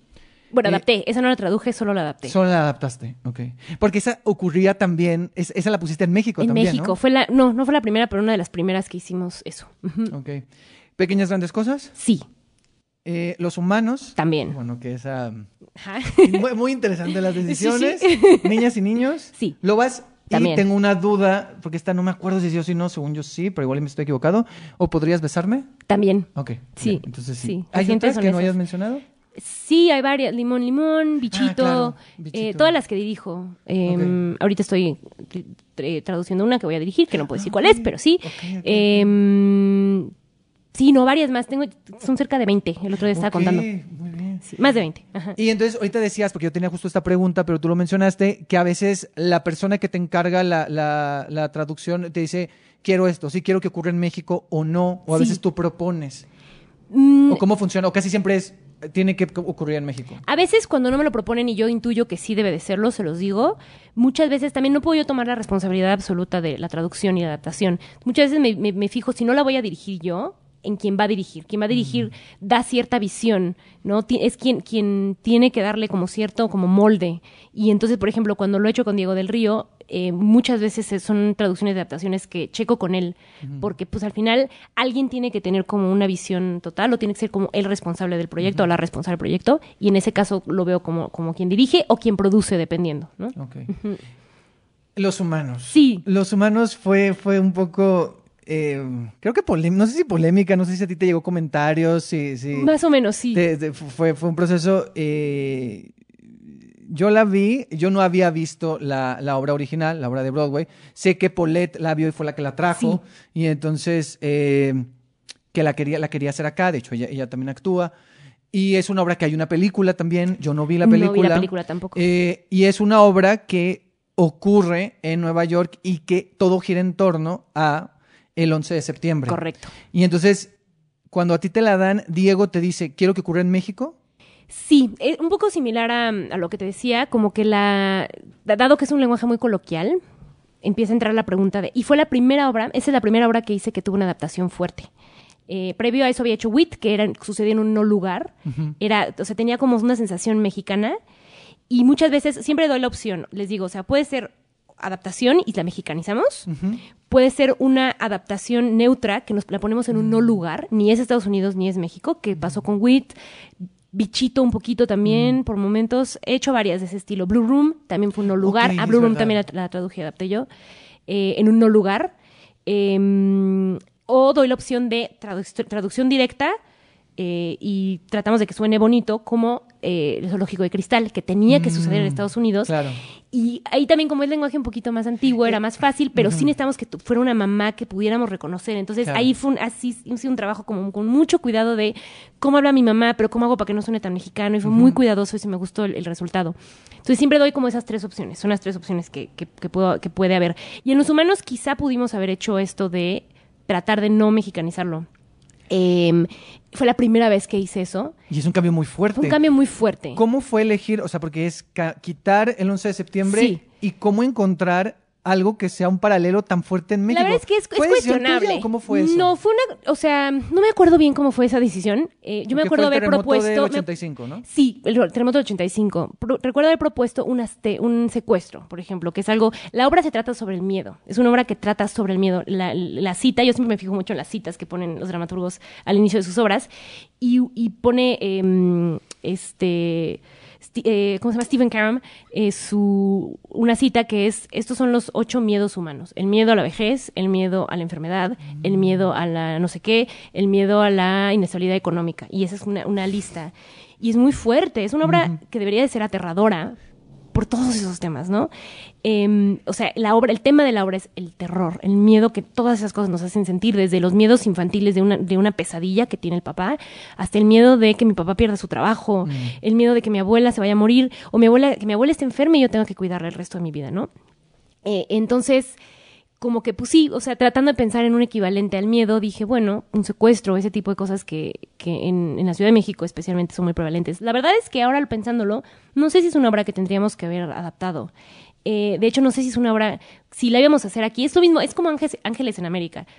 Jamás se me ocurriría hacer una adaptación mexicana para Ángeles en América. ¿Viste la de Martina Costa? No la vi, no la vi. Yo tampoco la vi. No pero- la vi. He tratado de hacer como pedacitos, nada más por ejercicio mío de adaptar y, y traducir eh, ciertas partes de Ángeles, nada más porque el lenguaje es, o sea, me, me encanta. Nada más por el ejercicio de, cuando, tra- cuando traduces como que el lenguaje te atraviesa de una forma diferente a nada más leerlo. Pasa por ti, vuelve a salir y entonces es muy bonito. Como que por un momento hablas como el dramaturgo o la dramaturga y tienes el chance de copiar su voz solo un ratito y es muy interesante. Eh, entonces, pero sí, quizá Los Humanos no era una obra que tendríamos que haber adaptado a México y haber encontrado la forma de que se mantuviera allá. Solo que entonces es pensar qué tan relevante es. Es ahí donde me lo cuestiono mucho, ¿no? Porque, por ejemplo, vemos aquí películas eh, inglesas y las vemos en, en inglés y tenemos subtítulos. Y entonces puedes tener la experiencia de, de la obra, de la, de la película original, entendiéndola en tu idioma, ¿no? Pero aquí no se puede, el teatro no puedes hacer eso, porque no- podrías con- contratar a actores que actúen en inglés, pero no los habrá muchos, es raro, ¿no? Entonces, es una gran pregunta y no tengo una respuesta para cómo hacemos. Mi respuesta es, pues, escribir más teatro mexicano. Es más difícil, es muy difícil escribir teatro, porque aparte no te pagan hasta que ya está. Y a veces ni siquiera ahí, ¿no? Ahorita, mi, mi- mi sensación fue ahorita en Nueva York con Ana, a buscar, ¿no? Obras y a ver cosas. Y la verdad es que de las que vimos no nos fascinaron muchas. ¿Qué vieron? Vimos Hadestown, que me encantó. Yo no la he visto, la quiero ver. Está bien Es que yo bonita, mucho que no me voy encantó, y me tengo una encantó, me lista así de cuando vaya voy a ver todas estas. Es hermosa, me encantó y nos tocaron unos super lugares. Pero vimos, por ejemplo, Leopoldstadt, que es de Tom Stoppard, que es un dramaturgo que me gusta mucho. Y la obra es padre, está bien montada, pero no me emocionó. Vimos The Thanksgiving Play, que la dirige Rachel Chavkin, que es la misma que dirigió Hadestown, Ok. que pensé que me iba a gustar mucho y no nos gustó. No, ok. Eh, vi The Sign on Sidney Brustein's Window, que es con Ah, Oscar Isaac. sí, y con, y con- Me gustó, está padre. O sea, y el texto sí, es muy... sí, el sí. texto es hermoso, qué bonito escribe esa mujer. Em, Pero- pero no, no sé, algo no me termina. Entonces digo, le digo a Ana, o sea, es que estamos buscando cosas que si, no, nada va a encajar perfecto más que lo que escribas tú, ¿no? Lo que escribamos aquí. Mm, Entonces, pues la necesidad es esa, pero necesitamos apoyo, necesitamos... Claro. En, en- en otros lugares, en, en Inglaterra tienen el Royal Court Theatre, que lo que hacen es apoyar, son programas de apoyo a, a dramaturgos y dramaturgas, y estás escribiendo mientras te pagan por escribir.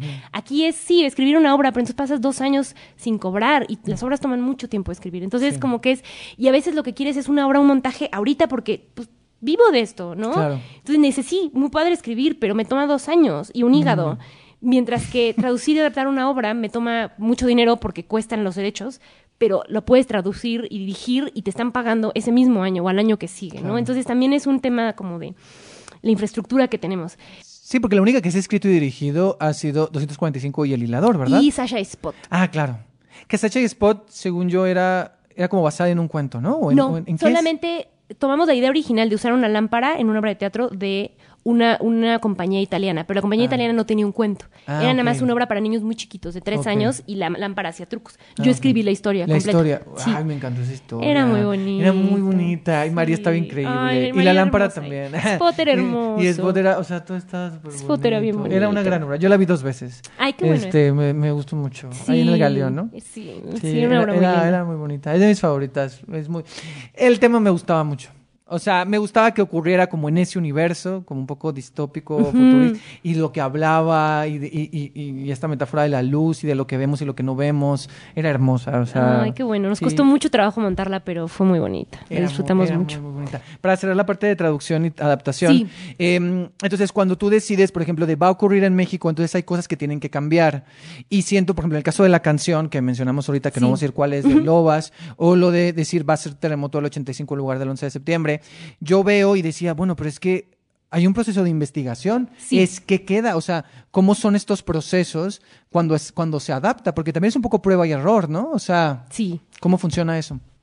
o sea, esto de prueba y error, o sea, saber que, y muchas veces durante los procesos se adapta un poquito la adaptación, porque no es el, el texto original, ¿no? La idea, la idea original, y a veces, muchas veces pido ayuda. Por ejemplo, había una línea, eh, un texto como un albur en los humanos, que no sabía yo cómo y le pedí ayuda a María Penella.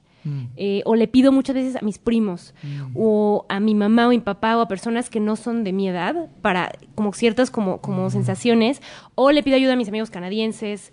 Este, entonces, sí, sí hay un proceso de investigación. A veces mi, mi familia ya está súper acostumbrada a que les mando mensaje al grupo de, oigan familia, una canción de los, para por ejemplo, la canción en Los Humanos, Ajá. Que cantan la de, y se marchó. Ah, claro, sí, sí, sí, que cierto. lo original era una canción irlandesa que es el The Part- creo que es The Parting Glass, que es una canción irlandesa de despedida, que es muy tradicional. Y no encontrábamos qué cosa pudiera funcionar, pero que además tenía que ser movida, porque muchas canciones como tradicionales españolas, por ejemplo, tienen que ser un poco más como fúnebres, y esta canción tenía que ser algo movido y divertido. Y esa canción terminamos porque mi abuela me dijo, ¿no? Ah. Entonces trato como de agarro de dónde puedo, porque sí es bien difícil, bien difícil. Sí, y pido ayuda, sí pido ayuda. Eh, y pues sí, tener un entendimiento del lugar de donde viene, ¿no? Eh, o sea, sí estar muy empapada, que sí, pues sí, el, el inglés es un, o sea, es algo que ten- tengo muy cercano a mi ser, o sea, es un, o sea, a veces, ¿no? O sea, de, de chiquita eh, era el idioma en el que leía, o sea, sí estoy muy, muy cercana a ese idioma y a ese mundo. Eh, entonces, como que, pues, también tengo ciertos referentes como de, que- pero al mismo tiempo es otra cultura, ¿no? Es otro, Claro, y al entonces, final- es preguntar, investigar y ver, porque, pues, sí, es el- una cuestión cultural también. O sea, Sí. es, es, conocer la cultura de allá, pero también conocer la cultura de aquí. es- tienes que tener un entendimiento de ambas cosas. Y no solo la cultura de aquí, de tu experiencia propia, sino de mi mamá y mi papá y los abuelos y la gente que tiene 70 y los niños de 16 de ahorita. O sea, es bien difícil. Sí, sí, sí. Es, muy complicado y es muy divertido. Lo que callan los, los Lo que traductores. callan los traductores es bien difícil, oigan. No, no es cualquier cosa. Sí, porque luego también es la responsabilidad, digo, no por meter más responsabilidad, pero es como, claro, hay cosas que se pueden perder. Sí, muchas Y- cosas. Al traducir estás perdiendo algo, estás partiendo a la mitad del sentido y eligiendo otro. Claro. Entonces es complicado. Es padre, es muy padre. Es muy bonito. Quiero hacer una dinámica. Sí. Yo sé que igual puede- podemos extendernos, pero la quiero hacer. Ok. Igual y, y que contestes, eh, si puedes contestar brevemente. Sí. Vamos a hacer un repaso por las obras, por tus obras. Entonces, eh, se llama Lo fácil y lo difícil. Yo te digo una obra y tú me dices algo que fue fácil y algo que fue difícil en esa obra. ¿Ok? Lo fácil y lo difícil de El hilador. Lo fácil, llevarnos a Canadá fue más fácil de lo que pensamos. Ok. Sí, pensé que iba a ser muy difícil y no lo fue. Lo difícil fue que dos, tres semanas antes de que estrenáramos, mi primer proyecto profesional de teatro grande, masivo, era masivo. Y nuestra productora Jime, Saltiel, tuvo a su bebé antes de tiempo. Y entonces estaba dando a luz cuando nosotros estábamos en nuestro premontaje y entrando al teatro. En el helénico. Eh, estábamos en premontaje, hicimos un premontaje en el Teatro Santa Ah, Fe, ok. montamos toda la escenografía porque era masivo para entenderla y después le íbamos a poner el helénico. Y ya la parte más complicada del proceso Jimeno estuvo y fue muy muy muy difícil eso. Sí. Sasha y Spot. Lo fácil de Sasha y Spot María Penella. Trabajar con María Penella es hermoso. Entienda, entendió al personaje de una forma increíble. eh, y lo difícil fue el aparato. Hubo muchas cosas muy difíciles. Esa obra necesitaba dos años de desarrollo para que pudiéramos hacerla sin sufrimiento. Se hubiera necesitado mucho más tiempo. En otro contexto, con más dinero, con un proceso de taller, hubiera sido otra cosa. Pero fue muy difícil lograr todo lo que mi cabeza quería que hiciéramos, eso masivo que me imaginaba que sucediera cuando el galeón nada más te da cierto número de horas, cuando el la, la- el constructor de escenografía nos canceló y tuvimos que contratar a otro y entonces no pudimos estrenar nuestro estreno la única vez, ulti- un- primera y espero última única vez en mi vida que tuvimos que cancelar un estreno fue en Sasha y Spot, teníamos al público afuera tocando la puerta y tuve que decir no puedo correr, no corría la obra. No corría. No corría. Se trababa a la mitad. fue horrible. Fue muy difícil. Wow. Sí. Bichito. Lo fácil, trabajar con Ana. Sí, o sea, fluye. Era un texto muy complicado y un personaje muy feo. Y era impresionante ver lo fácil que le era a Ana entrar y salir de ahí, como si, como tomar agua. O sea, era una cosa muy impresionante. Montábamos escenas, sentía yo, era un, fue un- llegó un momento, se lo dije, le dije, siento como si no estuviéramos hablando y comunicándonos con la- el pensamiento, eh, porque estaba yo a punto de decir algo y ya lo estaba haciendo. Fue muy fácil eso, fue muy bonito. Lo difícil fueron las cámaras. Todo eso de las cámaras, porque más teníamos una idea de cómo iba a ser y a la mera hora íbam- íbamos a tener tres cámaras o cuatro y a la mera hora nada más teníamos dos. ¿Fue 2021? ¿O qué? Fue 2020. Fue 2020. Fue plena, 20, sí, plena pandemia. Sí. Y fue muy difícil adaptarnos a. mm, Sí, a que habíamos tenido una idea de qué iba a ser y a la mera hora no. Y otros proyectos sí tenían ese número de cámaras y hasta eh, alguien que iluminara y hasta cinefotógrafos. Y el nuestro no pudo tener eso y fue muy complicado adaptarnos a eso. Pero nos ayudó mucho José Razúñiga. Un día le dijimos, José por favor, venos a ayudar. Y nos dio muchas ideas de cómo se podía hacer con menos cámaras. ¿Y funcionó? ¿Funcionó? Yo, yo lo vi y funcionaba. Sí, funcionaba. Estaba muy bien. Ah, Sí, qué bueno. Me, da mucho gusto. Y estuvo Sufrimos. padre ahí también ver a Andrés Elvira haciendo algo de texto. Yo nunca lo había visto Sí, haciendo no, texto. no, no había Solo hecho. musicales. Estaba, estaba nervioso por eso eh, y fue, fue interesante tener esa experiencia con él, sí. Estuvo bien. Pequeñas grandes cosas. Lo fácil, el proceso. Teníamos tanta hambre de mm, tanta hambre de hacer algo porque fue en 2021, 2020 y 2021, plena, plena pandemia, y fue igual como respirar. O sea, de verdad recuerdo eso, es una época más era Navidad, íbamos a una casa en la Condesa a ensayar y fluyó de una forma. Lo difícil, lo difícil fue el número de funciones que terminamos haciendo.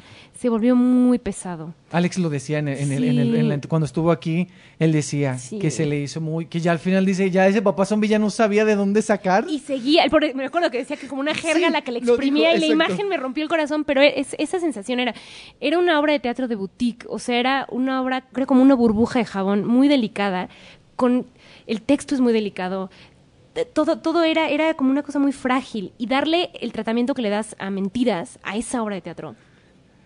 No puedes hacerlo porque no es un caballito de batalla, no es un musicalón que, te- que viene escudado por todo. Era una cosa que necesitaba de la energía de los actores todo su ser para suceder y hacerlo tantas veces a la semana. La... Sí, estuvo cambios, ¿no? Luego salió Amanda y entró, Entró entró Noemí. Noemí. O sea, Daniel Breton también hacía de repente los Sí, personajes. tuvimos que empezar a hacer reemplazos porque ya llega un punto en que esa cosa tan delicada no podía mantenerse. Entonces, hay teatro que sirve para eso y hay teatro que no sirve para eso. No todas las obras pueden ser caballito de batalla, la verdad. Claro.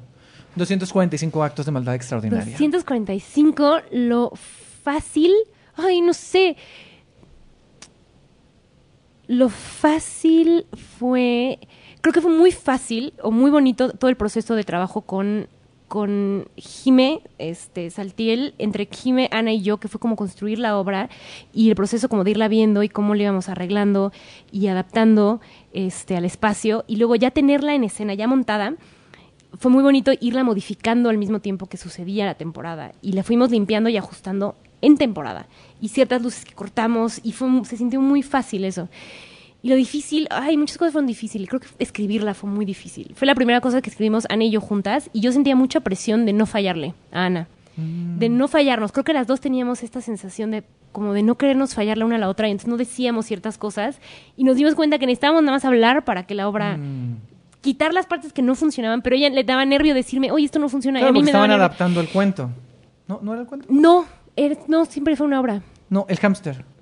Ah, me dijiste 245, Pero ¿no? sí, ay, me estoy- me estoy revolviendo, sí, Sí, no, tienes razón, 245. tienes razón. Fue, fue Sí, sí, complicada sí, sí, cierto, escribirla sí, cierto. y como que esa, esa dinámica entre las dos, pero finalmente fue muy padre. Y ahora sí, 200, cu- eh, perdón, el, El hámster del presidente. Lo fácil fue trabajar con niños. Yo pensé que era- iba a ser increíblemente difícil y tuvimos un proceso de audiciones muy largo y muy bonito para escoger a las personas ideales y fue increíble trabajar con ellos. O sea, increíble darnos cuenta de la, la habilidad que tienen. Increíble. O sea, mm, una cosa, yo decía, se van a cansar. Qué cansados eran los que nosotros estábamos, Amanda, este, Hamlet, Carla, mi asistente de dirección y yo y todos los creativos en el piso de cansancio y los niños como de, ¿qué vamos a hacer? Ya acabamos, ¿cómo ya acabamos? Y yo así de, no, ensayos de tres horas porque se cansan los niños. Fue fácil eso. Y lo difícil fue sí, como que la adaptación del cuento, ese proceso como de pasarlo al escenario, es un cuento muy raro y muy complejo. Y, y sí, fue, fue como complicado lograr que se plasmara la complejidad de esa historia, porque era una historia muy grande, en un escenario. eh, con, con niños, porque sí, muy, muy hábiles, pero hay ciertas cosas que, que no puedes pedir, ¿no? Claro. Creo que hubieran estado un elenco de 10. Eh, quizá hubiera sido muy Wow. padre eso. Eh, entonces fue difícil como... A mí se me decía compleja. O sea, Sí, era una obra. compleja, nos costó mucho, mucho trabajo montarla. Era muy grande, muy como show, showy, de showbiz, de Sí, Broadway, sí. de musical, con poca gente, y entonces sí, fue complicado eso. Pero creo que al final lo logramos. Y Lobas. Lo fácil fue el equipo, trabajar con, con el elenco. Fue fácil, fácil, fácil. Fue muy bonito, fluyó de una manera increíble. Y lo difícil fue hacerle justicia al texto. Es porque más tienes un texto malón, pues dices, sí, tienes un texto extraordinario como ese. Lo que quieres es, ay, ¿no? Y tan complejo como eso, entonces fue muy difícil. Hablar y caminar al mismo tiempo es muy complicado. Parecería que no, pero lo es. Sí. Que lo fácil, que lo difícil parezca fácil, es muy difícil. Sí. Y ya para terminar, sí. eh, son preguntas acerca del teatro. Ok. ¿va? Eh, son respuestas cortas o algunas no tanto porque luego son preguntas medio complejas, pero hay unas que se pueden contestar más rápido. Va. Primera obra de teatro que recuerdas haber visto. Aladín. Un Aladín que recuerdo, solo recuerdo las gracias. Pero recuerdo que ese fue el momento en que me cautivó el teatro. Porque dije, esta gente que se odiaba y Jafar odiaba a todos y ahora están, se agarran de la mano y se sonríen y dan las gracias y me pareció fabuloso. Increíble. Porque en las películas nunca ves eso. Solo en el teatro ves a la gente, los malos, quitándose el sombrero y dándose la mano y dije, qué padre. Es verdad. Una obra que recuerdas que no te gustó, que te quedaste dormida o que no fue una experiencia agradable. Nunca me he quedado dormida. Como jurado de los Metro el año pasado vi muchas obras que... Hubo una en específico que era un monólogo que fue muy demasiado largo y no me quedé dormida por respeto porque sé lo difícil que es montar teatro y monólogos, pero hijo, Dios mío, santísimo, fue muy larga. ¿Obra de teatro que más veces has visto o que es tu favorita?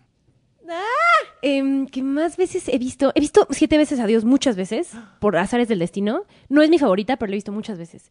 Em, creo que posiblemente, o sea, que no haya sido mía, creo que Emilia y su globo rojo. Algo que sientes que sí aprendiste en la escuela, o sea, en la escuela de, De de- de teatro. Porque mu- mucho se habla de que no, no aprendes tanto en la escuela, que lo aprendes ya cuando sales, pero algo que tú dices, esto sí lo aprendí en la escuela. Yo aprendí mucho en la escuela. Em, aprendí a dirigir.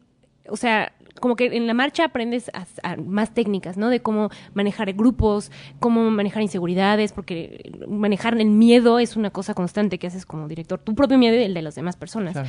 Pero aprendí técnicas, lo, lo más básico, que es qué mueve, cuál es el motor actoral detrás de una escena, qué quieres, qué tanto lo quieres, qué estás dispuesto a hacer para, para conseguirlo. Son las tres preguntas básicas y eso lo aprendí en, en mi clase, en clase. Muy bien. ¿Cómo llevas la crítica negativa o comentarios negativos hacia las obras que has escrito o dirigido o hacia tu trabajo en general? O hacia ti también, si se han También ha habido, contigo. sí, sí pasa. En crítica no me he ido mal. O sea, a veces como lo que llega a ver es más bien como no tanta emoción y ya nada más como, "Mm", o no me mencionan y así. Sí me ha llegado a pasar en ocasiones que me escriben para decirme, una ocasión una persona que escribió para decirme que se le hacía horrible, que había platicado con su amigo y que se le hacía espan- el hilador fue el hilador. Y fue muy violento. O sea, fue una, fue una, porque más ni siquiera era la misma persona que lo había dicho, sino alguien contándome que su amigo lo había dicho. Y me tomó mucho por sorpresa. Este, está más chiquita también, entonces, pues traté de acomodar lo mejor que pude, tampoco, o sea, tienes que entender que pues la gente va a tener reacciones viscerales a lo que hagas. Si tienen reacciones viscerales, de hecho es mejor a que no haya reacción alguna, creo. Eh, me cuesta trabajo, la verdad, sí, sí es algo que, o sea, es difícil, es difícil que tú le pones toda tu alma a algo y quieres mucho que conecte y cuando alguien se toma el tiempo para hacerte saber que no conectó, es complejo. Em, pero pues trato de pensar en, pues a- atravesarlo. Estoy como en esta época en la que atravieso mis sentimientos, no los niego. Muy bien. Atravesar se siente feo, por supuesto que se siente feo, por supuesto que se siente asqueroso, por supuesto que te prende tu síndrome de la impostora por momentos, pero saber, o sea, como que estoy en este momento en el que sé que los sentimientos son pasajeros y una mala reseña también es pasajera, no va a definir tu vida. Y también lo que le pasó a esa persona, pues viene de un lugar muy suyo Claro. y una reacción así demuestra algo de esa persona que no tiene nada que ver contigo. sí. Entonces, pues sí, como pensar que es pasajero. Duele y es feo, pero tampoco te puedes pelear con ese dolor y lo feo, sino dejarlo estar y que pase, porque todo pasa. Sí. Esta pregunta tiene rato que no la hago, Ok. pero la quiero retomar contigo. Separar a la obra del autor, sí o no, tal vez, ¿por qué? Ay, es bien difícil. Me acuerdo cuando se le hiciste a Patty. No me acuerdo qué contestó ella, pero me gustó su respuesta. No sé, creo que es, creo que es, buen, es bueno que exista como pregunta para hacernosla constantemente. Depende un poco de qué sea el contexto, o sea, la situación. Hay cosas imperdonables y hay cosas tampoco perdonables, pero que quizá puedes poner en pausa porque algo te, te, te gusta mucho. Em, sí, o sea, sí, por, sí cambia mi percepción, por ejemplo, de cierta persona a la que admiro, por ejemplo, J.K. Rowling, ¿no? Tanto que, que admiro Harry Potter y entra este factor que es que esta señora ya no la admiro. Y en ese caso, elijo, sí, este, esta pieza, esto que hizo, que fue Harry Potter, que significó tanto para mí en su momento, sigue siendo algo que para mí significa mucho. Pero no he vuelto a leer nada de ella, como que ya no me inspira. Sí me tiene que inspirar la persona. Cuando le pierdes cierto respeto a alguien, cambia tu percepción de... Entonces creo que lo que haya venido previo a la pérdida de respeto, creo que es algo que puedo guardar en el lugar en el que estuvo en su momento. Y posterior a la pérdida de respeto, muchas veces ya no se me antoja tener contacto con esa pieza. Te entiendo perfectamente. No voy a decir el nombre, pero a mí me pasa con un par de creadores mexicanos Sí. que ya no veo, que vi cosas en su momento y digo, qué padres, qué bonitas, pero ya lo nuevo que hace ya no lo veo. Y, y es una decisión, y no lo digo ni lo ando divulgando, ni no veas lo de esta persona, sino Nomás es algo, personal. Y aparte, ni siquiera de un lugar como de... Ni siquiera lo, lo pienso como algo político, de no voy a ir como... Sino, no se me antoja. Mm. La- sí, te entiendo. No, no se me antoja. Ya esa visión de la vida y del mundo que fue tan linda en su momento, ahora entiendo de dónde viene y prefiero buscar a alguien que cuya percepción de la vida sea más, no sé, compasiva, inclusiva de la gente y empática.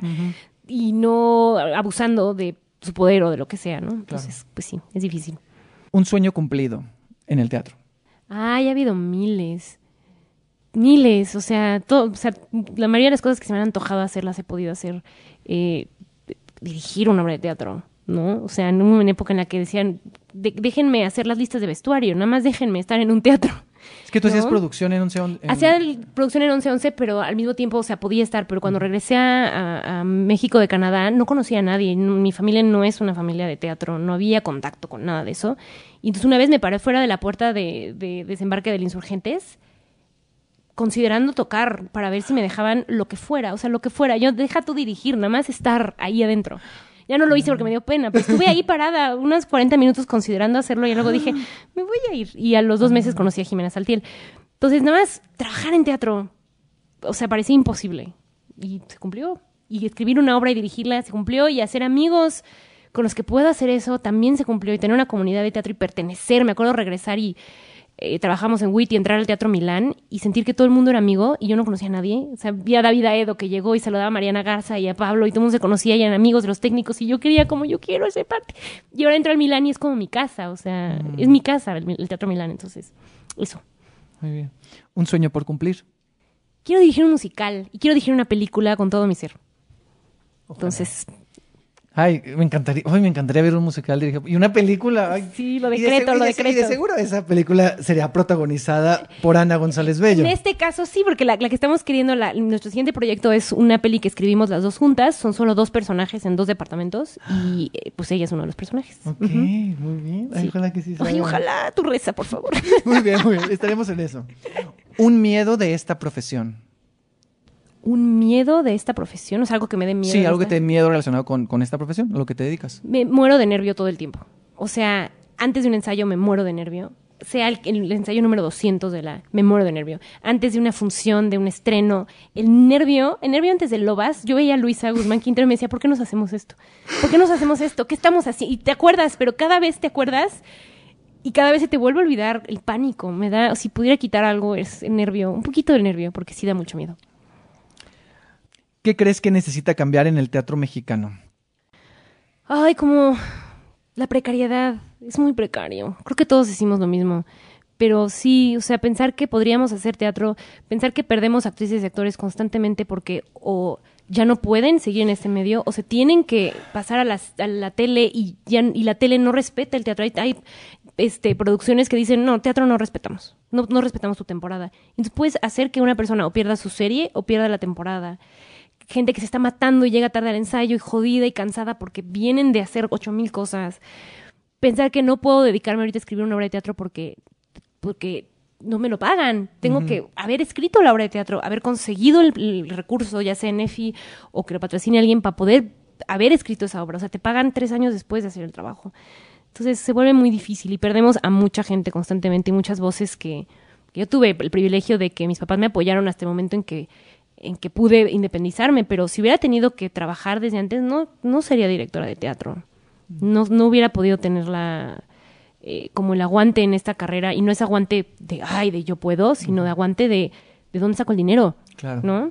Entonces, eso lo cambiaría mil veces, que todos pudiéramos, que todas pudiéramos vivir en paz y, y ensayar nuestro proyecto, uno, un proyecto, los dos meses que requiere, o el mes que requiere, y no estar preguntándonos cuándo va a venir lo siguiente. Tener actrices tan extraordinarias como las que tenemos y pensar que cobran tan poquito. Y luego hay gente que, perdón, pero está en novelas o en cosas y cobran Sí. millones y millones de pesos, pero no podrían pararse en un escenario proyectando, parándose en su luz, con las intenciones, con la buena onda, el amor y la generosidad que tienen las actrices de, de- de- de teatro. Y me, me parte, me parte pensar eso. Sí, cambiaría eso.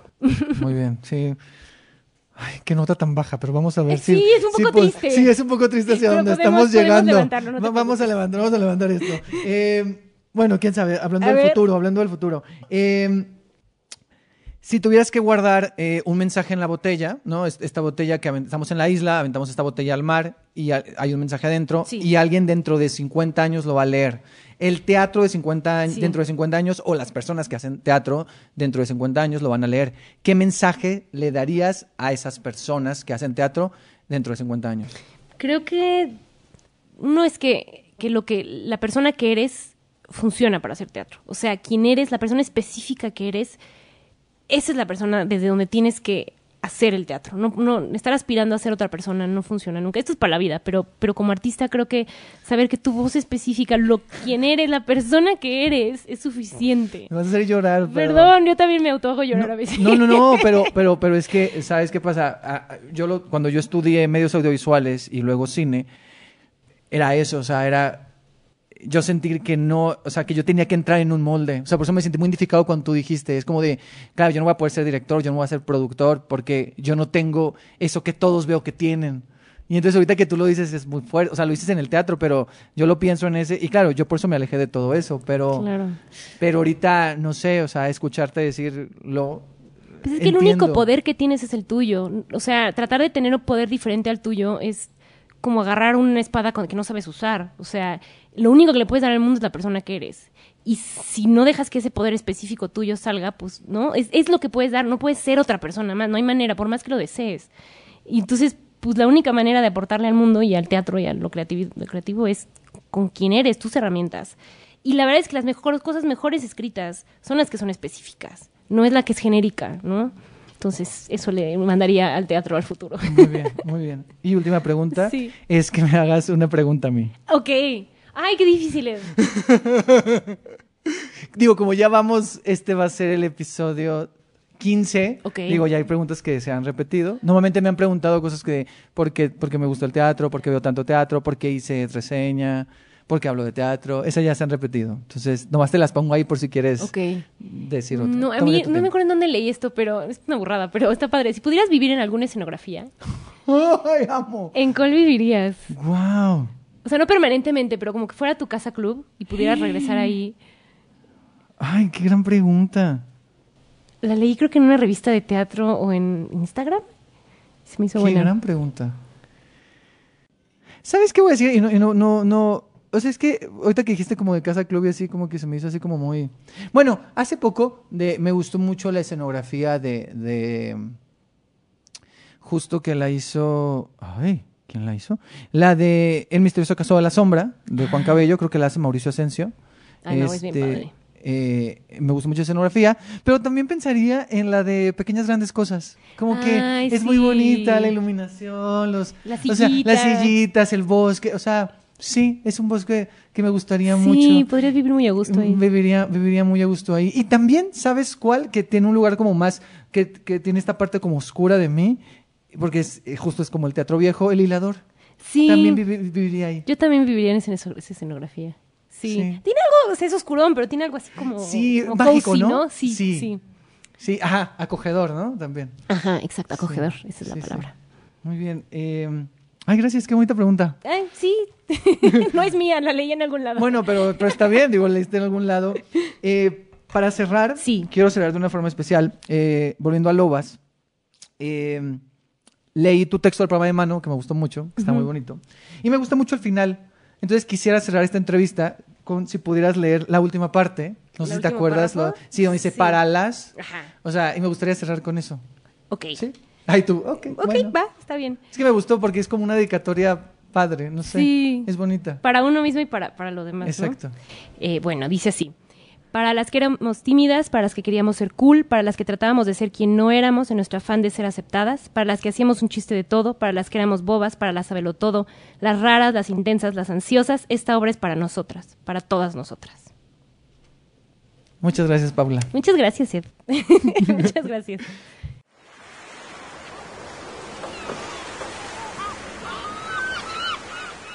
Gracias, Paula, por pasarte por la isla, por esta conversación. La disfruté mucho. Me quedé con ganas de platicar más, más de dramaturgia, de traducción y adaptación. Me quedé ahí con otras preguntas, pero bueno, igual y segunda parte, segunda parte más adelante.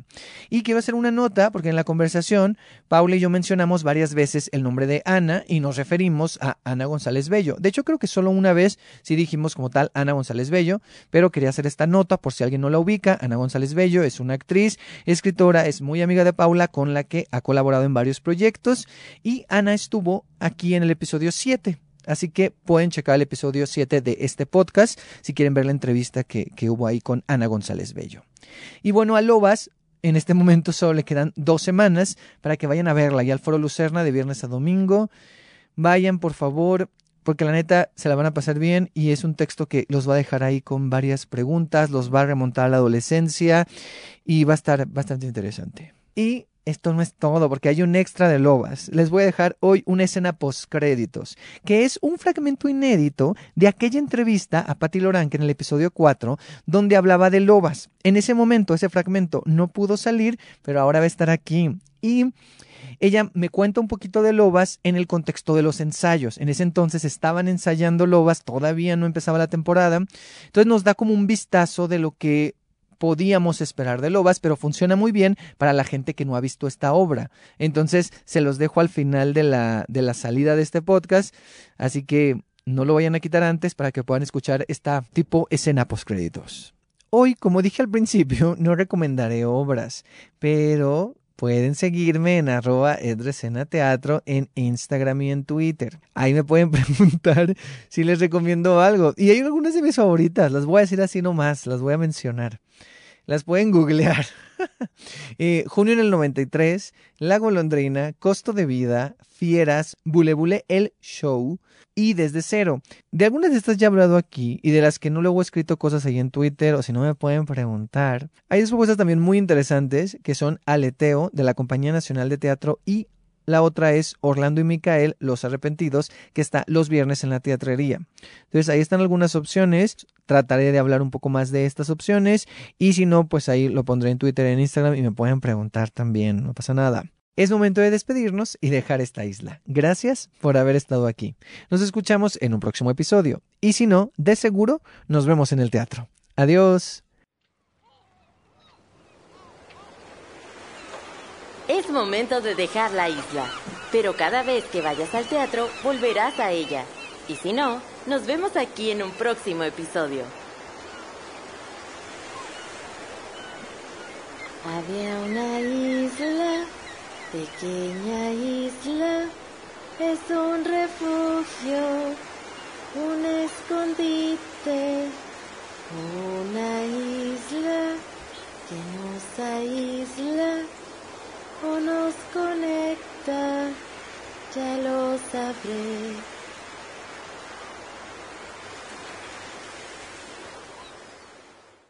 Pues creo que pueden esperar mucho movimiento.